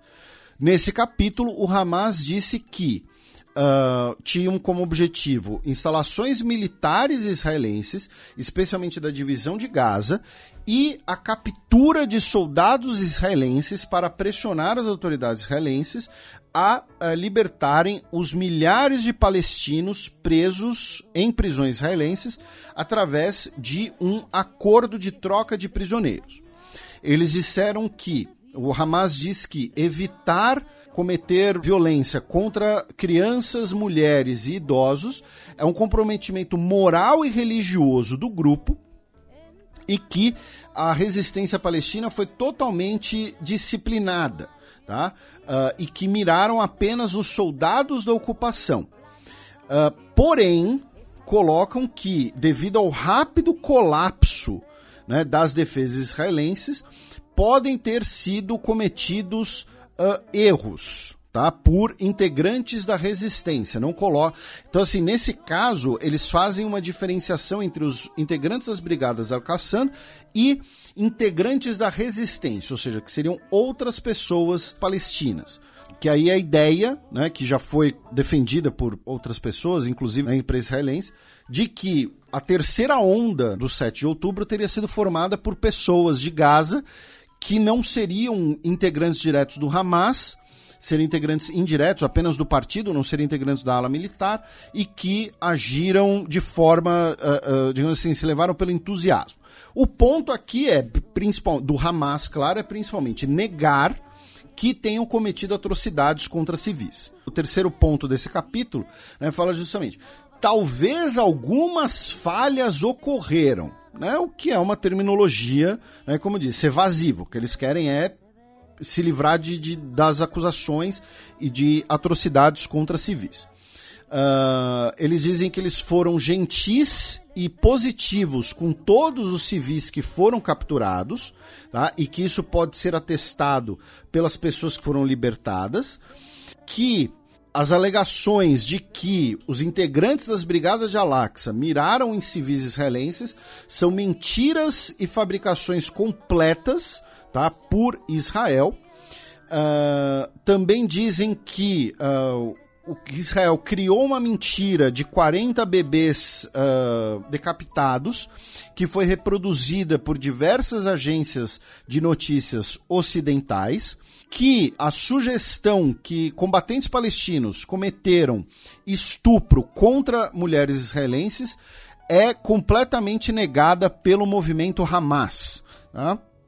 E dizendo que Israel está usando essas alegações para incentivar o, a violência contra os palestinos diz que muitos dos israelenses mortos no Festival de Música Eletrônica foram mortos pelos próprios israelenses, por confusão entre as tropas israelenses e para impedir que aquelas pessoas fossem levadas como reféns. Inclusive cita a, a diretriz Aníbal. Tá? Afirma que muitos corpos de supostos civis israelenses eram, na verdade, corpos de combatentes palestinos que foram adicionados às, às quantias de civis israelenses mortos. Ou seja, estão dizendo que uh, corpos que foram contados como vítimas israelenses, na verdade, eram de palestinos afirmam que os ataques aéreos israelenses contra Gaza levaram à morte de quase 60 reféns israelenses, tá? E isso seria uma prova de que a ocupação não se importa com a vida dos seus cidadãos, das pessoas que estão sob cativeiro em Gaza. Afirma que os colonos que foram mortos no dia 7 de outubro eram colonos que estavam armados combatendo do lado do exército israelense. E aí eles usam um argumento, e é um dos poucos momentos que eu vou fazer um comentário, que é meio que um argumento que busca talvez dar mais sustentação ao fato de que eles estão falando, ah, a gente não matou nenhum civil. Aí alguns vezes podem falar, não, mas a gente viu as fotos, a gente viu as imagens. E aí esse item fala assim: quando se fala de civis israelenses, é preciso mencionar que a conscrição se aplica a todos os israelenses acima da idade de 18 Uh, homens servem 32 meses de serviço militar e mulheres servem 24 meses. todos eles podem carregar e usar armas. Isso é baseado no, na política de segurança de Israel de um povo armado, que transformou a entidade israelense num exército com um país anexado. Então eles estão falando aqui que, olha só, não existe civil em Israel, todo civil é um combatente. Então, uma maneira de eventualmente tentarem justificar a morte de civis, falando eles na verdade não são civis. Tá? Já que o serviço militar é obrigatório. Isso, e- então todo mundo é combatente. É. né?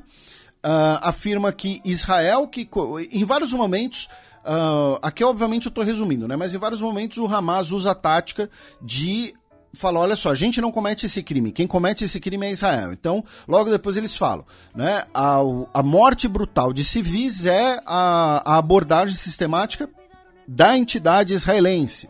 né? Então nós não matamos civis, quem mata civis é Israel. Ah, no ponto 8, colocam que 136 crianças palestinas morreram a cada dia em Gaza e que uma criança morreu a cada dia de guerra na Ucrânia. Diz que os que apoiam, os que defendem a agressão israelense, não têm um olhar objetivo e estamos confiantes que qualquer investigação independente e justa provará a verdade da nossa narrativa. Aí o ponto 3 fala justamente sobre isso, que o Hamas quer uma investigação internacional transparente, dizendo que a Palestina é parte do Tribunal Penal Internacional, que os países ocidentais ah, justificam os crimes de Israel e que evitam as investigações sobre Israel. Diz que uma decisão da CIG né, coloca que Israel não pode usar argumento de autodefesa ah, em territórios ocupados. A gente citou isso, inclusive, dois programas atrás, né? Porque é um argumento que foi levado pela África do Sul na CIG novamente. E pede apoio de todos os povos livres do mundo, de todas as religiões, etnicidades e históricos que protestam nas capitais e nas cidades para eh, transmitir a sua rejeição aos crimes e massacres de Israel. Depois tem um capítulo que se chama Who is Hamas? Né? ou seja, fala um pouco ali da origem do Hamas, enfim, das, do- dos principais bandeiros do Hamas, e coloca que eh, o Hamas não seria um grupo terrorista. É um grupo que inclui a resistência armada legítima contra um ocupante. E que o nosso firme povo palestino e a sua resistência estão lutando uma batalha heróica para lutar pela sua terra. Tá? Vou repetir novamente. Essa é a visão do próprio Hamas sobre si mesmo no documento chamado Nossa Narrativa. E finalmente, no ponto 5, né, que se chama What is Needed, ou seja, o que é necessário, aí o Hamas coloca aquelas, algumas daquelas condições que a gente já citou, que o Netanyahu rejeita, né? Ah, pede novamente pelo apoio internacional, pede que os países ah, parem de justificar crimes israelenses no direito internacional, ah, pede para que seja evitada uma nova Nakba, né, ou seja, uma nova expulsão de palestinos. Ah, deixamos claro que não haverá expulsão para o Sinai ou para a Jordânia ou para qualquer outro lugar. E que se for ocorrer alguma realocação de palestinos, será em direção às suas casas e locais de onde eles foram expulsos em 1948. E finalmente pede para que a pressão popular pelo mundo continue. Tá? Novamente, isso aqui é uma visão resumida. Quem quiser tem a versão inteira à vontade. E é o Hamas falando sobre si mesmo e sobre os seus atos. Tá? Em nenhum momento, repito, aqui tem algum endosso, alguma coisa assim. Tá? Ah, mas de qualquer jeito, é um documento im- importante, publicado essa semana, em que o Hamas, como eu disse, coloca as suas condições tá, ah, para é, é, o que seria a entrega dos reféns e para é, a paz. Né? E faz parte daquela guerra de narrativas, né? Isso, eles mesmos usam o termo na nossa narrativa.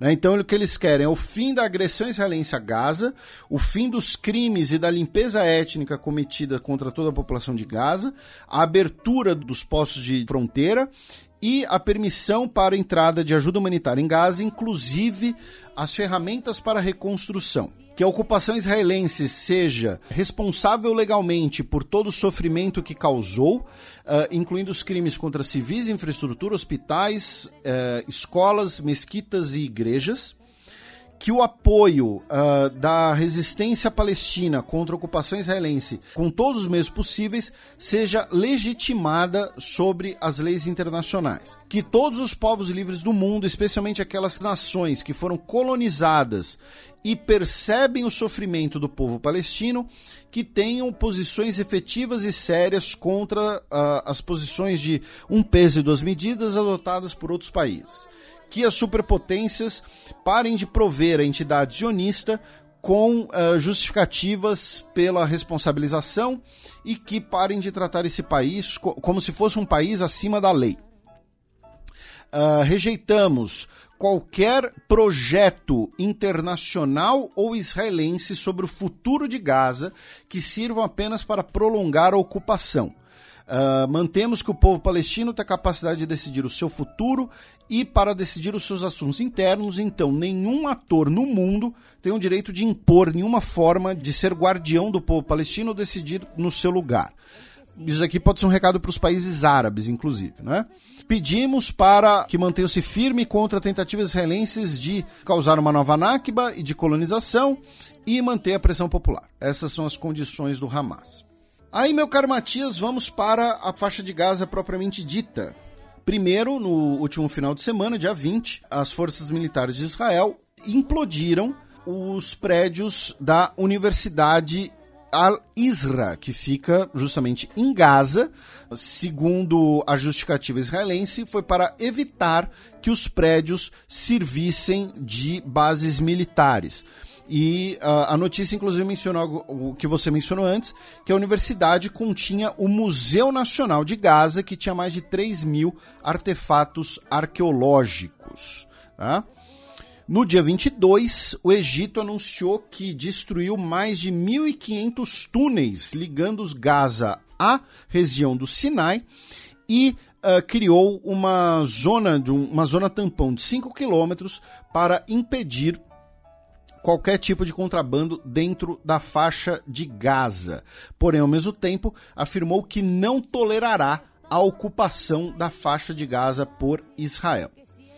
Uh, depois, no dia 23, uh, foi o dia que Israel sofreu mais baixas em Gaza.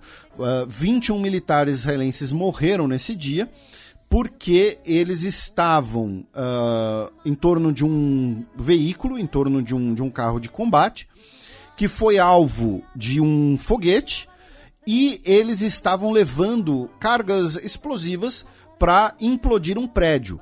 Então, o foguete lançado pelos palestinos causou uma reação em cadeia, uma grande explosão que deixou 21 israelenses mortos. E ontem, dia 24, nós tivemos um ataque aéreo israelense em Canhunes, num abrigo da ONU, que estava com cerca de 10 mil pessoas tá? segundo o Thomas White, né, que é o diretor da Agência da ONU para Refugiados Palestinos.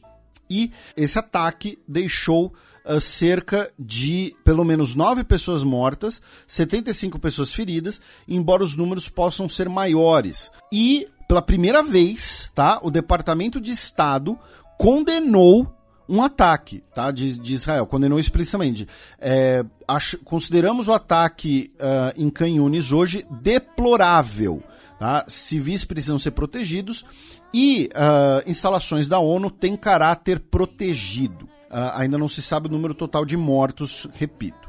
Aí, meu caro Matias, vamos para a frente norte, digamos assim, já que no último final de semana nós tivemos um ataque aéreo israelense a Damasco, tá, a capital da Síria, que uh, atingiu um prédio residencial que era utilizado como um centro de inteligência da Guarda Revolucionária Islâmica do Irã, que deixou cinco pessoas mortas, incluindo um general iraniano. Tá? O Irã confirmou tudo isso, tá? Uh, confirmou esse ataque e uh, afirmou que Israel que realizou esse ataque. E o que aconteceu como reação? A Rússia aumentou o número de patrulhas aéreas nos céus da Síria. Tá? A Rússia ela vai uh, abater aviões israelenses nos céus da Síria, alguma coisa assim? Dificilmente. Mas você, uh, primeiro, você consegue eventualmente detectar um ataque aéreo antes e você né, usar alguma, alguma medida uh, de dissuasão. E segundo, uh, a ideia seria inclusive que aviões russos entre aspas, escoltem aviões israelenses de forma ostensiva para uh, justamente servir de dissuasão dessas operações. Né? Então, é bom português, você vai colocar mais aviões no, no ar para é, é, deixá-lo, inclusive, menos, menos livre para as ações israelenses. Já no Golfo de Aden, no Iêmen, tivemos mais uh, ataques realizados pelos Estados Unidos e pelo Reino Unido contra instalações UTIs, tá? É, inclusive a minha mais recente coluna na Gazeta, quer dizer, a penúltima, né, quando esse programa for lá, foi justamente sobre os UTIs, uh, recomendo que leiam.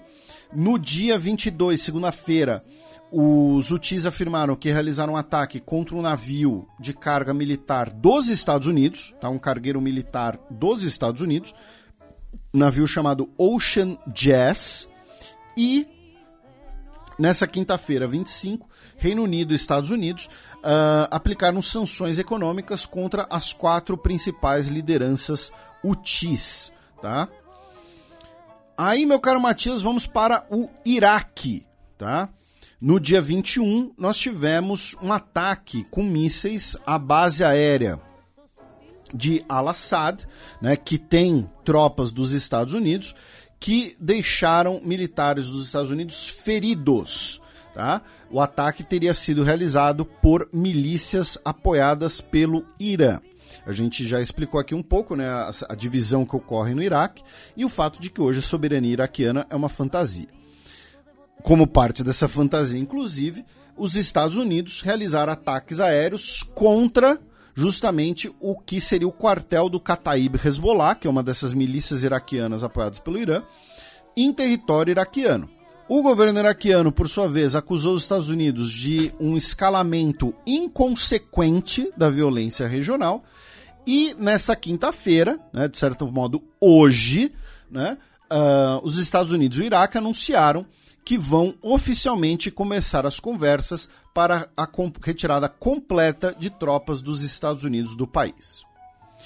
Aí, meu caro Matias, a gente vai passar por outras notícias né, ligadas de alguma maneira a Israel e Palestina.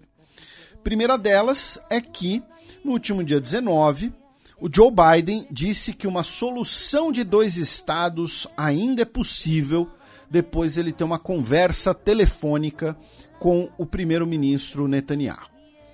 E aí, no dia 20, no, também conhecido como dia seguinte, o Netanyahu disse que não há espaço para um Estado da Palestina. Em bom português, o Netanyahu passou a mão na bunda do Joe Biden, na frente de todo mundo. O que corrobora a posição do, do, do seu ministro de Relações Exteriores em Bruxelas. Ah, sim. É. E aí, no dia 22, o Elon Musk, né, o dono da, da Tesla e tudo mais, né, o, o eu vi no... Já vi no, no Twitter ele sendo chamado de Kiko do Apartheid. Ele fez uma visita ao campo de Auschwitz, né, o memorial de Auschwitz no território, né, na Polônia, como parte aí do seu esforço midiático de se livrar das acusações de antissemitismo. E no dia 23, o o Joe Biden estava fazendo o seu comício, né? Um dos, o seu, um, não era nem um comício, né? Era mais um pronunciamento fechado, inclusive. É, não tinha, não era aberto ao público. Né? Uh, a gente falou um pouco disso no início do programa. Ele, ele estava no estado da Virgínia e ele foi falar né, sobre a importância da defesa do direito ao aborto de gestação. E diversas vezes ele foi interrompido por pessoas gritando uh, pela Palestina, acusando ele de ser cúmplice de genocídio e pedindo por um cessar-fogo e questionando se os direitos femininos de Gaza também não valeriam nada. Tá? Então, assim, foi bastante constrangedor e repito, né? o Joe Biden, ele tem os seus eleitores, ele tem lá os seus apoiadores, mas ao mesmo tempo ele tem perdido muito voto, especialmente entre os jovens. E também nos Estados Unidos, só que na sexta-feira passada, é, houve um protesto na Universidade de Colômbia, localizada na cidade de, de Nova York, no qual os estudantes pela justiça na Palestina é, acabaram sendo atacados por dois indivíduos com aquela substância, né, que é conhecida em inglês como skunk, né, o gambá, é, que é utilizada, né, pelas forças de defesa israelenses contra é, manifestantes israelenses ou palestinos é, que se insurgem contra o, o, governo de Israel. Né? Então, é, inclusive, é, essa organização, né, os Estudantes pela Justiça na Palestina, acusaram esses dois indivíduos de terem é, ligações é, com a IDF, né, algo que não foi é, confirmado ainda pelos investigadores ou pelas autoridades da Universidade de Colômbia. Já na quarta-feira, dia 24, o líder do Partido Nacionalista Escocês desafiou né, o, o primeiro-ministro britânico, o Richard Sunak, por conta de um vídeo que, que foi transmitido pela ITV, é, no qual mostra soldados israelenses atirando contra um homem palestino desarmado carregando uma bandeira branca, né, o que seria um crime de guerra. E ele justamente desafiou né, o, o primeiro-ministro britânico Rishi Sunak a condenar Israel por esse ato em si, né, sem entrar em outros, é, outras acusações de crimes de guerra em Israel nesse conflito. E aí, meu caro Matias, nós temos três outras notícias né, do, do, do Oriente Médio. Uh, primeiro, o presidente barra sultão da Turquia, né, o Erdogan, recebeu em Ankara, uh, nessa quarta-feira, dia 24, o presidente do Irã, Ebrahim Raisi. Lembrando, Irã e Turquia são duas potências regionais e que têm interesses diversos em vários temas, né, como, por exemplo, na guerra na Síria, especialmente. Né? Ao mesmo tempo, são né, o Irã é um governo que uh, não reconhece né, uh, sequer a existência de Israel, porém o governo da Turquia é um dos principais apoiadores do Hamas. Né? tanto a parte política quanto a parte militar. O Hamas também tem uma proximidade com o Irã na sua parte militar. Tá? A parte política do Hamas não é tão próxima assim. Então, certamente, né, eh, conversaram sobre esse assunto, publicamente falaram que eles discutiram os ataques desumanos de Israel contra Gaza, tá? Uh, mas certamente conversaram sobre o Hamas e sobre outras questões. Lembrando, nenhum dos dois países é árabe, tá? Uh, outra notícia, também nesse dia 24, é que os Estados Unidos emitiu uma oferta de recompensa de 15 milhões de dólares por notícias que levem ao paradeiro de Hussein Hatef Ardakani.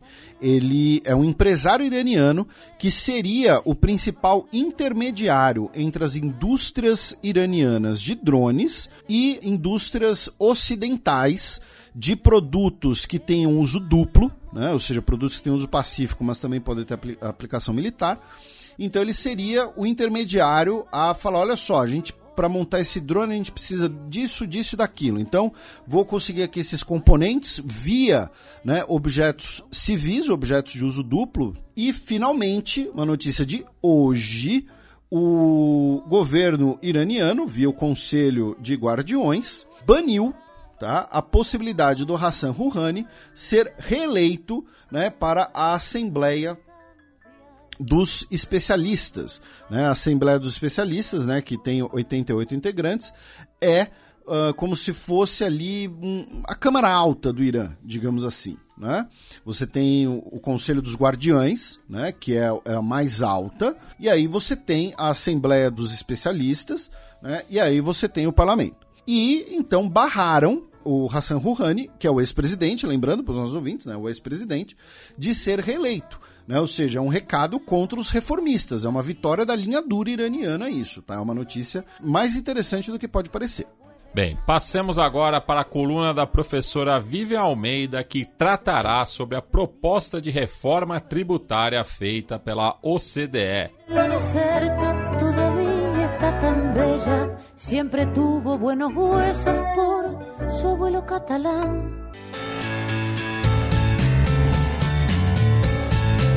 Gambito da Dama. Olá, pessoal, espero que estejam todos bem. Bom, hoje eu vou falar sobre um assunto que, na verdade, tem estado muito em voga aqui no Brasil, mas decorre de uma série de mudanças, é claro que não necessariamente é, restritas ao Brasil, mas ao Brasil é, de fato, um assunto muito sensível, mas que também está no centro das discussões globais. E eu estou falando da reforma tributária. Então, queria fazer um pequeno histórico para depois falar um pouco do que está de fato acontecendo. A gente tem, associado à emergência de uma teoria econômica com paradigmas mais neoclássicos, em que, de uma forma muito breve e resumida, né, a gente é, tem como pressupostos dessa teoria a ideia de que quaisquer intervenções governamentais elas tendem a reduzir os incentivos, reduzir a competição, a competitividade dos agentes econômicos, em especial aqueles que investem. Então, desde ali da década de 1980, a emergência de uma teoria mais direcionada a emergência teoria decorre de antes, né? mas a aplicação de uma teoria é mais direcionada à liberdade econômica, à ideia de que os agentes eles precisam ser livres para que possam é, usufruir das suas habilidades e, portanto, as oportunidades devem aí é, direcionar os agentes no sentido de que possam é, exercer as atividades que queiram, investir nas atividades que queiram, e ao governo caberia tão somente a ideia de regular é, e garantir num arcabouço institucional forte o suficiente é, segurança institucional, segurança jurídica, para que nós, agentes econômicos, possamos investir. Então, daí decorre uma ideia de que a tributação, em especial sobre capital, ela deve ser a menor possível para que as pessoas tenham incentivo e não desincentivos de investir. É, portanto, o que se observa ao longo dessas últimas décadas é uma, uma queda na tributação sobre o capital, de um modo geral, é claro, né? Assim, quando a gente olha é, os países eles têm diferentes incidências tributárias sobre, por exemplo, imposto de renda de pessoa jurídica, a depender do, do nível de desenvolvimento socioeconômico dos países. É, mas essa era uma tendência, inclusive por conta dessa percepção né, de que era importante que os agentes tivessem incentivo para investir e pagar menos imposto, é sempre incentivo. É, mas, ao, ao, mesmo tempo, associado a isso, né, estou falando muito aqui das empresas, é mais uma, uma busca também por um sistema tributário e por uma tributação de pessoa física que pudesse é, ajustar ou pudesse, de alguma forma, é, ser uma, um, um, um arcabouço suficiente, não suficiente, né, mas é, um mecanismo que pudesse mitigar desigualdades sociais e justiça redistributiva, que é, faz, fazem parte das funções de governo, das funções de Estado por excelência.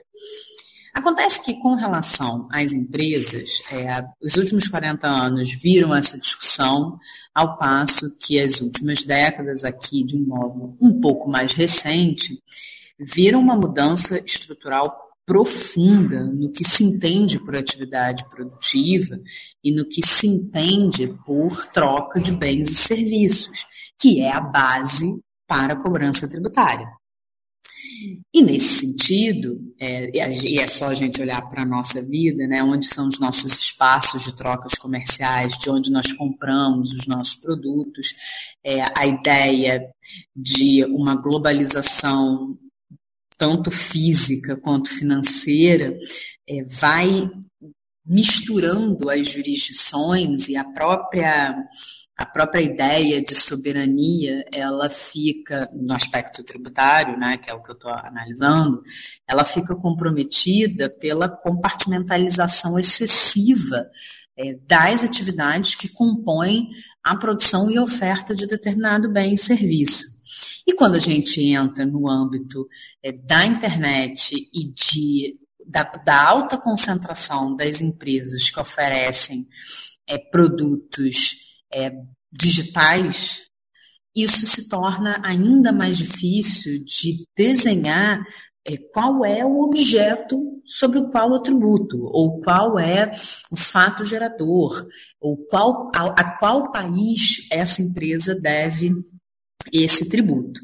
E por conta disso, por conta dessas percepções, dessa ausência quase que absoluta de barreiras, ao mesmo tempo que a ausência de barreiras é, para circulação de bens, serviços, é, para distribuição de lucros, para cobrança tributária, ela é acompanhada por uma concentração de poder muito grande dessas instituições. E um aumento da desigualdade que está o tempo inteiro ali, avisando que talvez os mecanismos, as teorias, e os nossos instrumentos para a promoção de desenvolvimento econômico não sejam mais adequados no século XXI, tal qual foi no século XX. E a partir daí, é, um conjunto de países liderado pela OCDE, mas não circunscrito apenas aos países da OCDE, para ser mais preciso, 136, é, assinaram um acordo de uma proposta, várias propostas, mas uma delas de uma tributação única e uma espécie de é, Justiça Tributária Internacional, com dois pilares, que é o objeto aqui da nossa coluna que eu queria, que eu queria trazer para para vocês. É, dois pilares para a implementação aí dessa, dessa nossa nova, desse no, nosso novo direcionamento do que se entende pelo papel dos tributos no mundo. Então, o pilar 1 ele tem como escopo um foco digital, que está concentrado no que o CDE chamou de MNS, que são empresas multinacionais com presença significativa em atividades digitais, é, com uma atribuição de lucro numa abordagem nova, que atribui parte dos lucros dessas empresas às jurisdições onde operam, especialmente se, se a gente considera as atividades digitais é, que podem ser realizadas sem presença física, então aí a gente já percebe que dentro dos pilares, né, e eu estou aqui analisando o pilar 1 dessa reforma, a percepção de que o mundo digital ele é a nova ordem global, se assim a gente pode dizer, está bem presente é, nesse relatório. É, divisão de lucro, nesse novo modelo, é, a divisão de lucro ela considera fatores como vendas e usuários, além de presenças físicas, e é, as jurisdições envolvidas, elas incluem é, empresas que têm uma presença digital, independente da, da presença física, numa multiplicidade de jurisdições, né? não só é, circunscrito a uma determinada jurisdição. É, tal qual qualquer proposta se prevê uma implementação faseada, por fases, é, mas as, as discussões estão muito avançadas e uma das, das concretizações dessa reforma decorre do Pilar 2, que tem como objetivo principal uma discussão que está, assim, super estruturante dessa análise, que é a ideia de um mínimo global. Uma ideia de você criar um imposto mínimo global para evitar duas situações: para evitar a evasão fiscal e a elisão fiscal. A evasão é o crime, né? Quando você deixa de pagar o imposto devido. Mas a elisão, que é o mais difícil, é aquela ideia de que você é, tenta encontrar uma forma de que não seja obrigado a pagar determinado tributo. E, e, e, o que, que isso provoca? Uma erosão da base tributária. Num caso ou no outro, é isso que provoca. E aí voltando aqui à discussão, quando você não define bem é, qual a sua jurisdição, qual o objeto, qual o fato gerador, você abre aí essa brecha para, de alguma forma, é, provocar a possibilidade de evasão e elisão fiscal. Então, o Pilar 2 ele tem como objetivo principal essa aplicação do imposto mínimo, que é de 15%, a proposta inicial era 25%, mas o que acontece é que você tem um, uma gama imensa de países, países em que essa tributação significa aumento, países em que essa tributação significa diminuição, mas os 15% vigoraram, com algumas críticas, como, por exemplo, entender isso como um mínimo talvez possibilite a leitura de que é um teto, né? Então, muitos países vão ver a sua base tributária é, diminuída, mas ainda assim é uma convergência, uma harmonização tributária importante para o momento que a gente vive. É, essa taxa mínima global ela propõe essa alíquota mínima de imposto corporativo, é que essas empresas, como eu mencionei lá no Pilar 1, as MNEs, é, é, devem pagar, de novo, é, as jurisdições envolvidas têm uma abrangência legal, é, perdão, global, que afetam empresas do mundo inteiro e tem como principais objetivos o combate à, à, à erosão, né, à, à, erosão dessa base é, tributária e transferências de lucro e, ao mesmo tempo, introduzir regras e mecanismos anti-evasão para garantir que essas empresas, pelo menos, gastem, é, paguem uma quantia mínima de impostos, ainda que é, migrem suas atividades para jurisdições com alíquotas bem baixas ou paraísos fiscais, num, num jargão um pouco mais popular.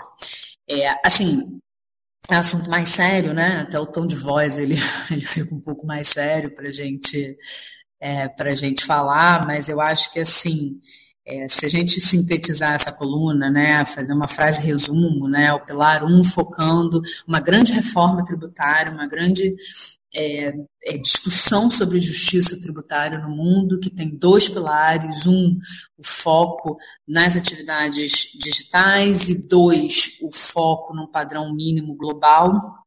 O Brasil é, tem é, é, no, no, no, escopo da sua reforma, ele tem olhado para o Pilar 2, assim, ele foi signatário desse acordo, assinou esse acordo, é, e a, a a tentativa de que já em 2004 entre em 2004, meu Deus do céu, 20 anos atrasado, já em 2024 entre em vigor.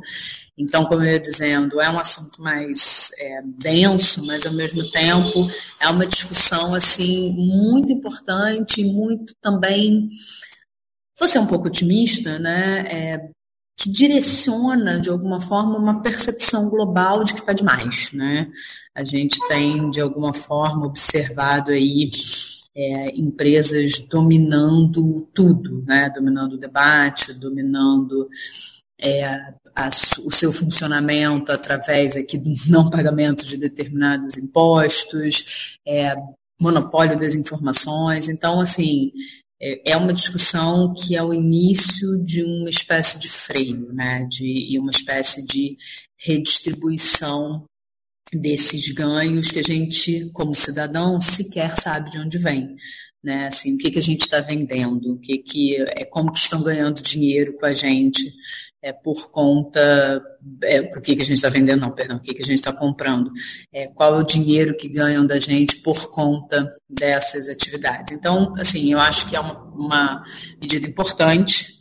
Acho que vale a pena estudar, quem se interessar pelo assunto, né? Enfim, agora que o, o, Brasil só fala do CNU, só, só não, né? Mas são os dois assuntos, né? Reforma tributária e CLU.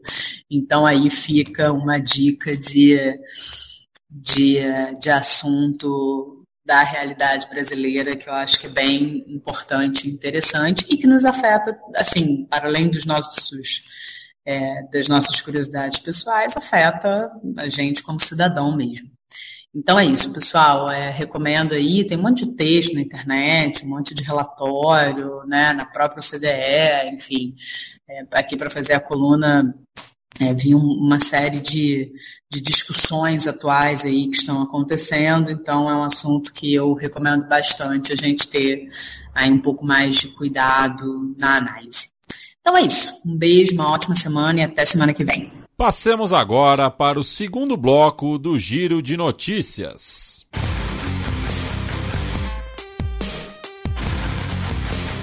Giro de Notícias.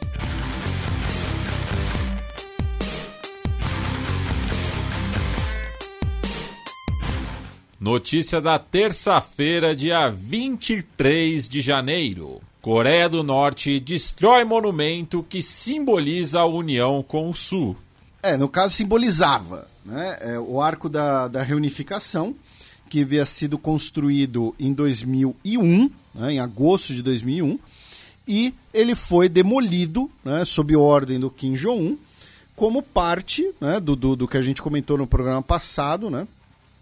Uh, do fato de que a Coreia do Norte agora estaria repudiando né, a ideia de uma reunificação pacífica devido às ações do governo da Coreia do Sul. E também essa semana a Coreia do Norte testou um novo tipo de míssil de cruzeiro, tá? que teria capacidades, inclusive, de levar ogivas nucleares de função tática. Notícia da quarta-feira, dia 24 de janeiro. China anuncia corte de 0,5% nas reservas mínimas dos bancos. A expectativa do Banco Central Chinês é que isso permita que os bancos coloquem aí mais ou menos um trilhão de yuans na economia, o que dá aí mais ou menos, tá? 120, 130 bilhões com B de bananada, né, de dólares na economia, ou seja, né, mais de meio trilhão de reais na economia. Né? Então, né, resumidamente, os bancos não precisariam mais guardar tanto dinheiro, então pode colocar mais dinheiro na economia, liberar empréstimo e tudo mais. Uh, nessa semana tivemos um terremoto uh, 7.0 na escala Richter, perto da fronteira entre China e Kirguistão. Tá? Uh, no lado chinês atingiu a região de Wushu e até o momento não tivemos vítimas fatais. Tá? Seis pessoas ficaram feridas e 120 pessoas ficaram desabrigadas, tá? mas aparentemente sem vítimas fatais. E finalmente, não é uma notícia, é uma, é uma matéria extensa, muito bem feita, tá? Uh, assinada por Akash Hassan e Hannah Ellis Patterson no Guardian. Tá? Eu recomendo a leitura para quem se interessa por tecnologia, por conflitos, tá? Os nossos ouvintes que são militares, por exemplo, uh, sobre os rebeldes em Mianmar utilizando drones caseiros como né, plataformas de armas, que nem ocorre na Ucrânia, porém com menos infraestrutura ainda, né? Porque, por exemplo, eles não têm a possibilidade de usar o Starlink do, do Elon Musk, né? Então, o nome da matéria é We Killed Many. Drones are our Air Force. Tá? É, ou seja, matamos muitos. Drones são nossa força aérea. Myanmar Rebels take on the junta from above. Tá? Rebeldes de Myanmar enfrentam a junta de cima. Enfim, recomendo a leitura. Notícia desta quinta-feira, dia 25 de janeiro. Paquistão acusa a Índia de dois assassinatos em seu território. O secretário de Relações Exteriores do Paquistão, Mohammad Sirus Quasi, disse que a Índia está operando uma campanha sofisticada e sinistra de assassinatos extrajudiciais e extraterritoriais, afirmando que uh, duas lideranças regionais foram assassinadas dentro do Paquistão em métodos similares aos assassinatos de ativistas Sikhs no Canadá, uh, inclusive com uma forma de dizer, olha só, foi a Índia sim que assassinou esses caras lá no Canadá, a Índia nega, né, mas foram eles sim, e uh, disse também que tem evidência crível, né, desse, evidências com credibilidade uh, desses assassinatos, tá, que envolveria uma rede organizada e disse que os dois homens eram Shahid Latif e Muhammad Riaz, tá? Uh, ambos uh, foram assassinados uh, perto de mesquitas, um na região da Caxemira paquistanesa e outro no Punjab. O primeiro caso era né, de um líder uh, justamente da Caxemira contra a anexação da Caxemira pela Índia, e o outro era uma liderança Sikh. Também nessa quinta-feira, governadores republicanos declaram apoio ao Texas em disputa com o governo federal. Já tivemos uma notícia desse dia 25, agora várias notícias tá, desse dia 25. Tá? Uh, começando pelo fato de que nós teremos potencialmente uma crise política e constitucional muito forte nos Estados Unidos nos próximos dias. O que aconteceu? O governo dos Estados Unidos, o governo federal, ordenou que o Texas retirasse as barreiras de arame farpado na sua fronteira com o México. O governador do Texas, o republicano Greg Abbott, disse que não ia cumprir essa decisão e que o Estado tem, pela Constituição, uh, autoridade para combater uma invasão, ele usou esse termo, e que essa autoridade está acima da lei federal. E aí ele ordenou que a Guarda Nacional do Texas continuasse colocando o arame farpado e impedisse a Border Patrol, que é uma, uma agência policial federal, de retirar o arame farpado. Em bom português, homens armados do estado do Texas impediram que homens armados do governo federal executassem suas ordens. Ele recebeu apoio de diversos governadores republicanos por todos os Estados Unidos. Até o momento, só o governador de Vermont, que é republicano, ainda não declarou apoio. Todos os demais estados é, são 25, é, tirando Vermont. Então, mais da maioria dos estados é, estadunidenses são governados pelo, pelo Partido Republicano. E desses, só o governador de Vermont que ainda não declarou apoio. Isso, todos eles declararam esse apoio. Uh, o governador do Texas, inclusive, disse que o governo federal estaria quebrando o compacto né, entre os estados. E isso é muito bizarro, por quê? Porque a teoria do compacto é, é uma herdeira, digamos assim, dos, dos papéis antifederalistas, né, que eram os Confederation Papers. Que a teoria do compacto é, é uma das ideias que fez parte do início da Guerra Civil dos Estados Unidos. Que é a ideia de que o governo federal, na verdade, é uma criação dos estados, em que os estados né, que teriam o poder original.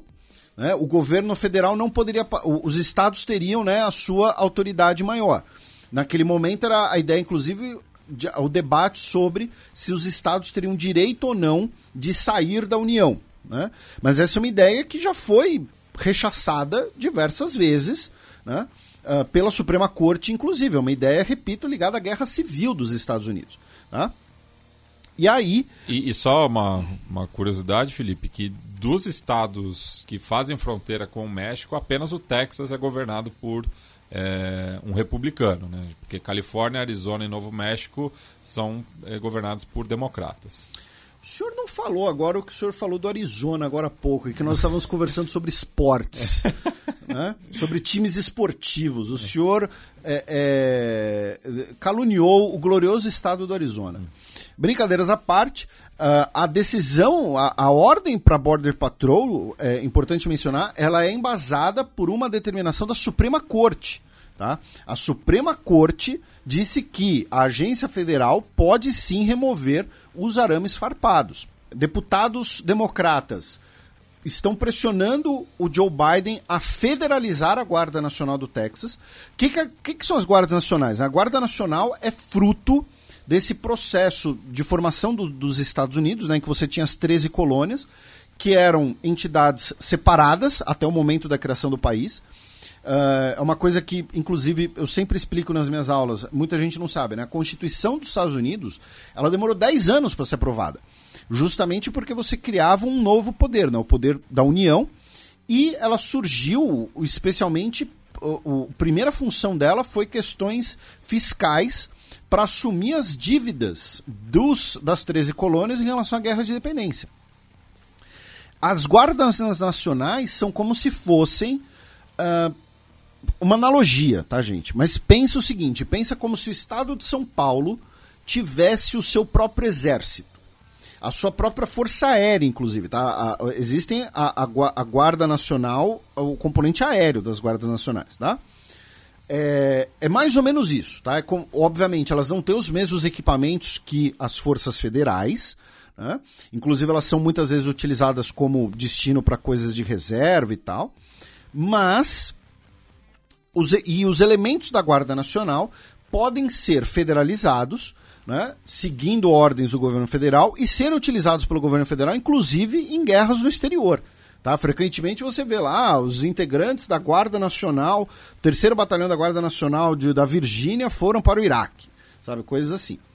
Um, então, a federalização seria basicamente tirar a Guarda Nacional do Texas que é, como disse, muitas aspas, tá? Muitas aspas, é uma analogia. É como se fosse o exército do Texas, tá? Até porque lá não existe a polícia militar, né? As polícias são um ciclo completo e não são sob autoridade do governador. Né? As polícias são sob autoridade principalmente uh, do, dos counties ou dos, dos municípios. Uh, embora você tenha, né, você vai ter o Texas Rangers, por exemplo, que é a agência de polícia do estado, que é, uh, é, é, similar, mais ou menos, entre aspas, nas funções da FBI, enfim. O fato que é. é ligado ao Departamento de Segurança Pública do Texas. Isso. E, e, e o fato é, você tiraria esse exército do Texas da mão do governador. para falar, olha só, quem dá as ordens agora é o Joe Biden. E o, o, Joe Biden deu 24 horas para o governador do Texas obedecer, senão ele vai tirar a Guarda Nacional do Estado. É, vai assumir o comando. Então, podemos ter uma crise constitucional agora bastante interessante. Em né? ano de eleição, que delícia. Pois é, em ano de eleição. Tem gente falando uma nova guerra civil e tal. É. Enfim. É... é mais um filme da franquia The Purge. Uh, em outras notícias ligadas aos Estados Unidos, meu caro Matias, né, a gente vai fazer uma, um, um, fluxo agora, né? O Elon Musk, ele disse hoje que a fábrica chinesa de carros elétricos, né, a BYD, ela vai demolir os seus competidores caso não sejam impostas barreiras comerciais. Isso gerou dois comentários devido né, à delícia da ironia. Primeira é, o, ele vive defendendo livre comércio, postou lá o negócio né, que ele estava com tesão ao ver o discurso do Milley em Davos, mas quando afeta o bolso dele, ele vai lá e pede barreiras comerciais. E segundo, a internet não perdoa, a internet tem memória, e acharam um vídeo dele, né, uh, anos atrás, é, em que uma repórter pergunta para ele justamente, né, ah, como você vê a ascensão dos fabricantes chineses de carros eletrônicos, tá, em 2011.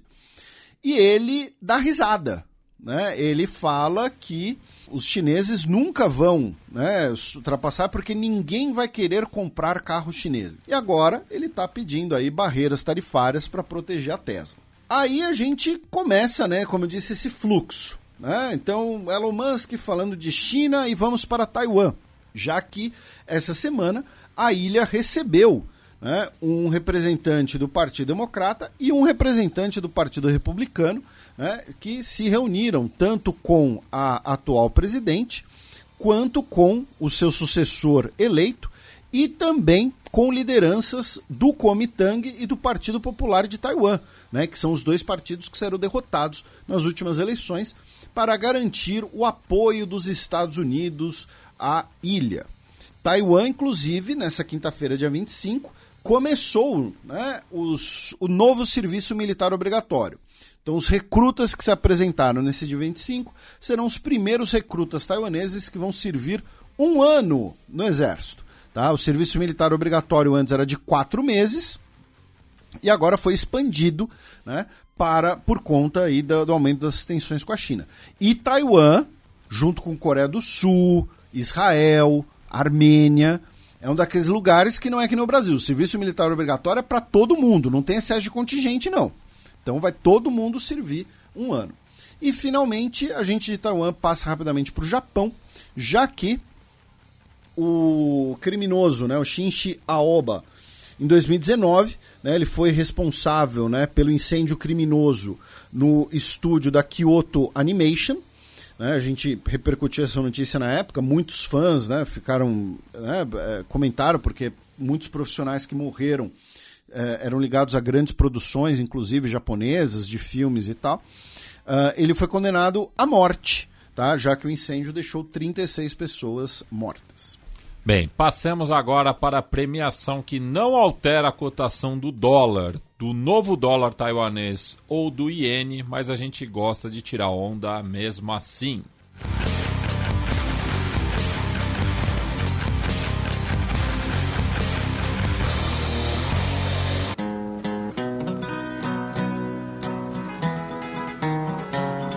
Os peões. A bullet from the back of a bush took Medgar Evers' blood. Bem, Felipe, o peão isolado vai para o pré-candidato que disse que não desistiria, mas desistiu. Pois é, o peão isolado vai para o DeSantis, né, o governador da Flórida, que foi aí de, de presidenciável, possível sucessor do Trump e tudo Passou mais. quatro anos de campanha. Foi, exatamente. É. né? Ele estava em campanhas de todo mundo e abandonou o barco, vai apoiar o Donald Trump. Claro, o Ron DeSantis provavelmente espera voltar um dia, né? Daqui a, sei lá, quatro anos, oito anos, não sei. Mas ainda assim é, é digno de peão isolado, porque ele ele meteu um russomano, assim, né? Pra gente que é de São Paulo. Pra quem não sabe, né? Em São Paulo, todo ano, o Celso Russomano sai como candidato ou pré-candidato. E aí as primeiras pesquisas falam, não, Celso Russomano tem 30% dos votos e tal. Isso E aí- chama recall, isso aí. isso, e aí ele ou desiste ou toma um pau nas eleições. Então é isso. O Ron DeSantis deu de Celso Russomano. Bem, o peão promovido vai para o animal que quer voltar para o seu habitat. Pois é, o peu promovido por absolutamente total e completa falta de opção, porque o mundo é uma desgraça no momento, vai para Benito, a girafa, que vai ter companhia de outras girafinhas, num clima mais ameno, tá? Vai lá comer as suas frutinhas. Eu não sei direito o que, que girafa come. Eu, eu sei que ela come fruta. Que estão no alto. Isso, porque tem um vídeo que a menina vai dar uma fruta pra girafa e a girafa morde, emboca, emboca a menina, assim. Mas é isso, então o peão promovido vai pra Benito, a girafa, por total falta de opção e pelo nosso apoio aos animais, especialmente os animais que foram tirados do seu habitat natural, tipo eu, cujo meu habitat natural é a cama, eu fui tirado, estou aqui trabalhando. Em pleno feriado. Pois é, estamos trabalhando em pleno feriado de aniversário de São Paulo. Bem, passemos agora para as dicas culturais. Pounding his brain. DJ Muzz. The Almighty.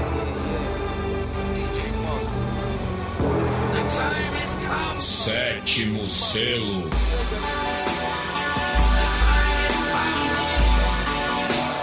Felipe, qual que é a boa para os nossos ouvintes, principalmente os paulistanos, curtirem aí nesse final de semana prolongado? O- Essa semana, infelizmente, faleceu né, o diretor canadense de cinema Norman Jewison. Jewison. Eh, ele tinha 97 anos de idade. Ele foi indicado três vezes ao Oscar por melhor diretor. Ele também concorreu ao Oscar eh, outras quatro vezes em outras categorias. Enfim, a minha recomendação acaba sendo a cinematografia dele como um todo, né, a obra dele como um todo. Porém, eu vou selecionar dois. Um pelo fato de que ganhou o Oscar, que é o No Calor da Noite, né, um clássico com o Sidney Poitier, que ah, venceu o Oscar de melhor filme e a melhor ator. O, ah, o Norman Jewison, ele nunca venceu o Oscar de melhor diretor, tá, gente? Ele foi indicado três vezes, mas ele não venceu. Mas o filme levou o melhor filme. Uh, o Quincy Jones uh, fez a trilha sonora, que também foi indicada. E aí, como um voto pessoal, de uma recomendação pessoal, digamos assim, eu vou recomendar o filme uh, Hurricane, né, o Furacão, estrelado pelo Denzel Washington, como o Robin Carter, né, que é um boxeador que foi uh, provavelmente erroneamente condenado né, de um homicídio triplo. Uh, ele que estava ali tinha a sua carreira ascensão. Ele foi tema de uma música do Bob Dylan, que foi muito importante na época, na década de 70, e que obviamente está no filme. Então vai ser a minha recomendação mais pessoal, como eu disse. É, eu também aproveito para fazer uma recomendação pessoal é, do Norman Jewison, no caso o filme Um Violonista no Telhado, que é uma adaptação do musical da Broadway para o cinema, né, interpretado pelo comediante Topol, é, que é muito é, engraçado os diálogos que ele tem com Deus, né? E é um filme que acaba tratando é, dos pogroms, né, na, na Europa Oriental. O enredo se passa na Rússia czarista. É, então, um filme que trata dessa questão bastante delicada. E aproveito também, né, para quem é, tiver por São Paulo, é, a exposição é, do Chaves, né, do, do, do personagem imortalizado pelo Roberto Bolanios, que está aberta até o dia 30 de março no Miss Experience, que fica ali no, no bairro da Água Branca, é próximo da, da estação homônima, né, na zona oeste de São Paulo. Então entra lá no site Expo Chaves para maiores informações, é, inclusive para saber né, o, o, os dias de gratuidade e como fazer né, para comprar ou reservar os ingressos com antecedência, mas eu, eu fui com meu filho e minha namorada nesta quarta-feira e achei uma exposição que traz muito né, da nostalgia né, da, da nossa infância e, enfim, é uma, uma exposição muito bem cuidada, assim, com diversos itens originais, assim, e um, um, texto muito bem escrito também sobre a importância é, do personagem e do programa, não só no Brasil, mas em outras partes do mundo. Eu fui no Mix Experience uma vez, na exposição do Da Vinci, e tinha uns food trucks no lado exterior. Tem um food truck de sanduíche de presunto? Não, mas Agora? tem de churros. Ah, mas tinha que ter sanduíche de presunto. É, eu, eu, tem suco de tamarindo? Não tem. Aí. É, os caras estão tão, tão vacilando tão no marketing. Vacilando, né? Embora suco de tamarindo seja horrível, Isso mas é muito que... ruim. Mas... Inclusive, uma das maiores frustrações da minha infância foi tomar suco de tamarindo. Mas tinha que ter, nem, nem que fosse pela, pela armadilha do marketing. É, enfim. Tinha que ter um sanduíche de linguiça, tipo um sanduíche girafales, entendeu? Coisas assim. Bem, Felipe, temos recados dos nossos ouvintes, considerações finais. Bem, mandar, como sempre, um abraço né, para todos os nossos ouvintes. Um abraço especial né, a todos os nossos ouvintes que estiveram aí na abertura do Jessup. Essa semana, na Faculdade de Direito da Universidade de São Paulo, né, a popular São Francisco. Uh, fui convidado pela organização. Um abraço para Letícia, para Carol, para Vitória. Uh... Aliás, hoje foi celebrado também os 90 anos da USP, né? Exatamente. É. Eu fui da turma de 70 anos, meu Deus, estou é. velho. É, e, enfim, falei na mesa junto do professor Felício Guimarães, que eu mencionei, e o, junto com o professor Francisco Rezec, né? ex-ministro da STF, ex-ministro de Relações Exteriores, ex-juiz da CIG.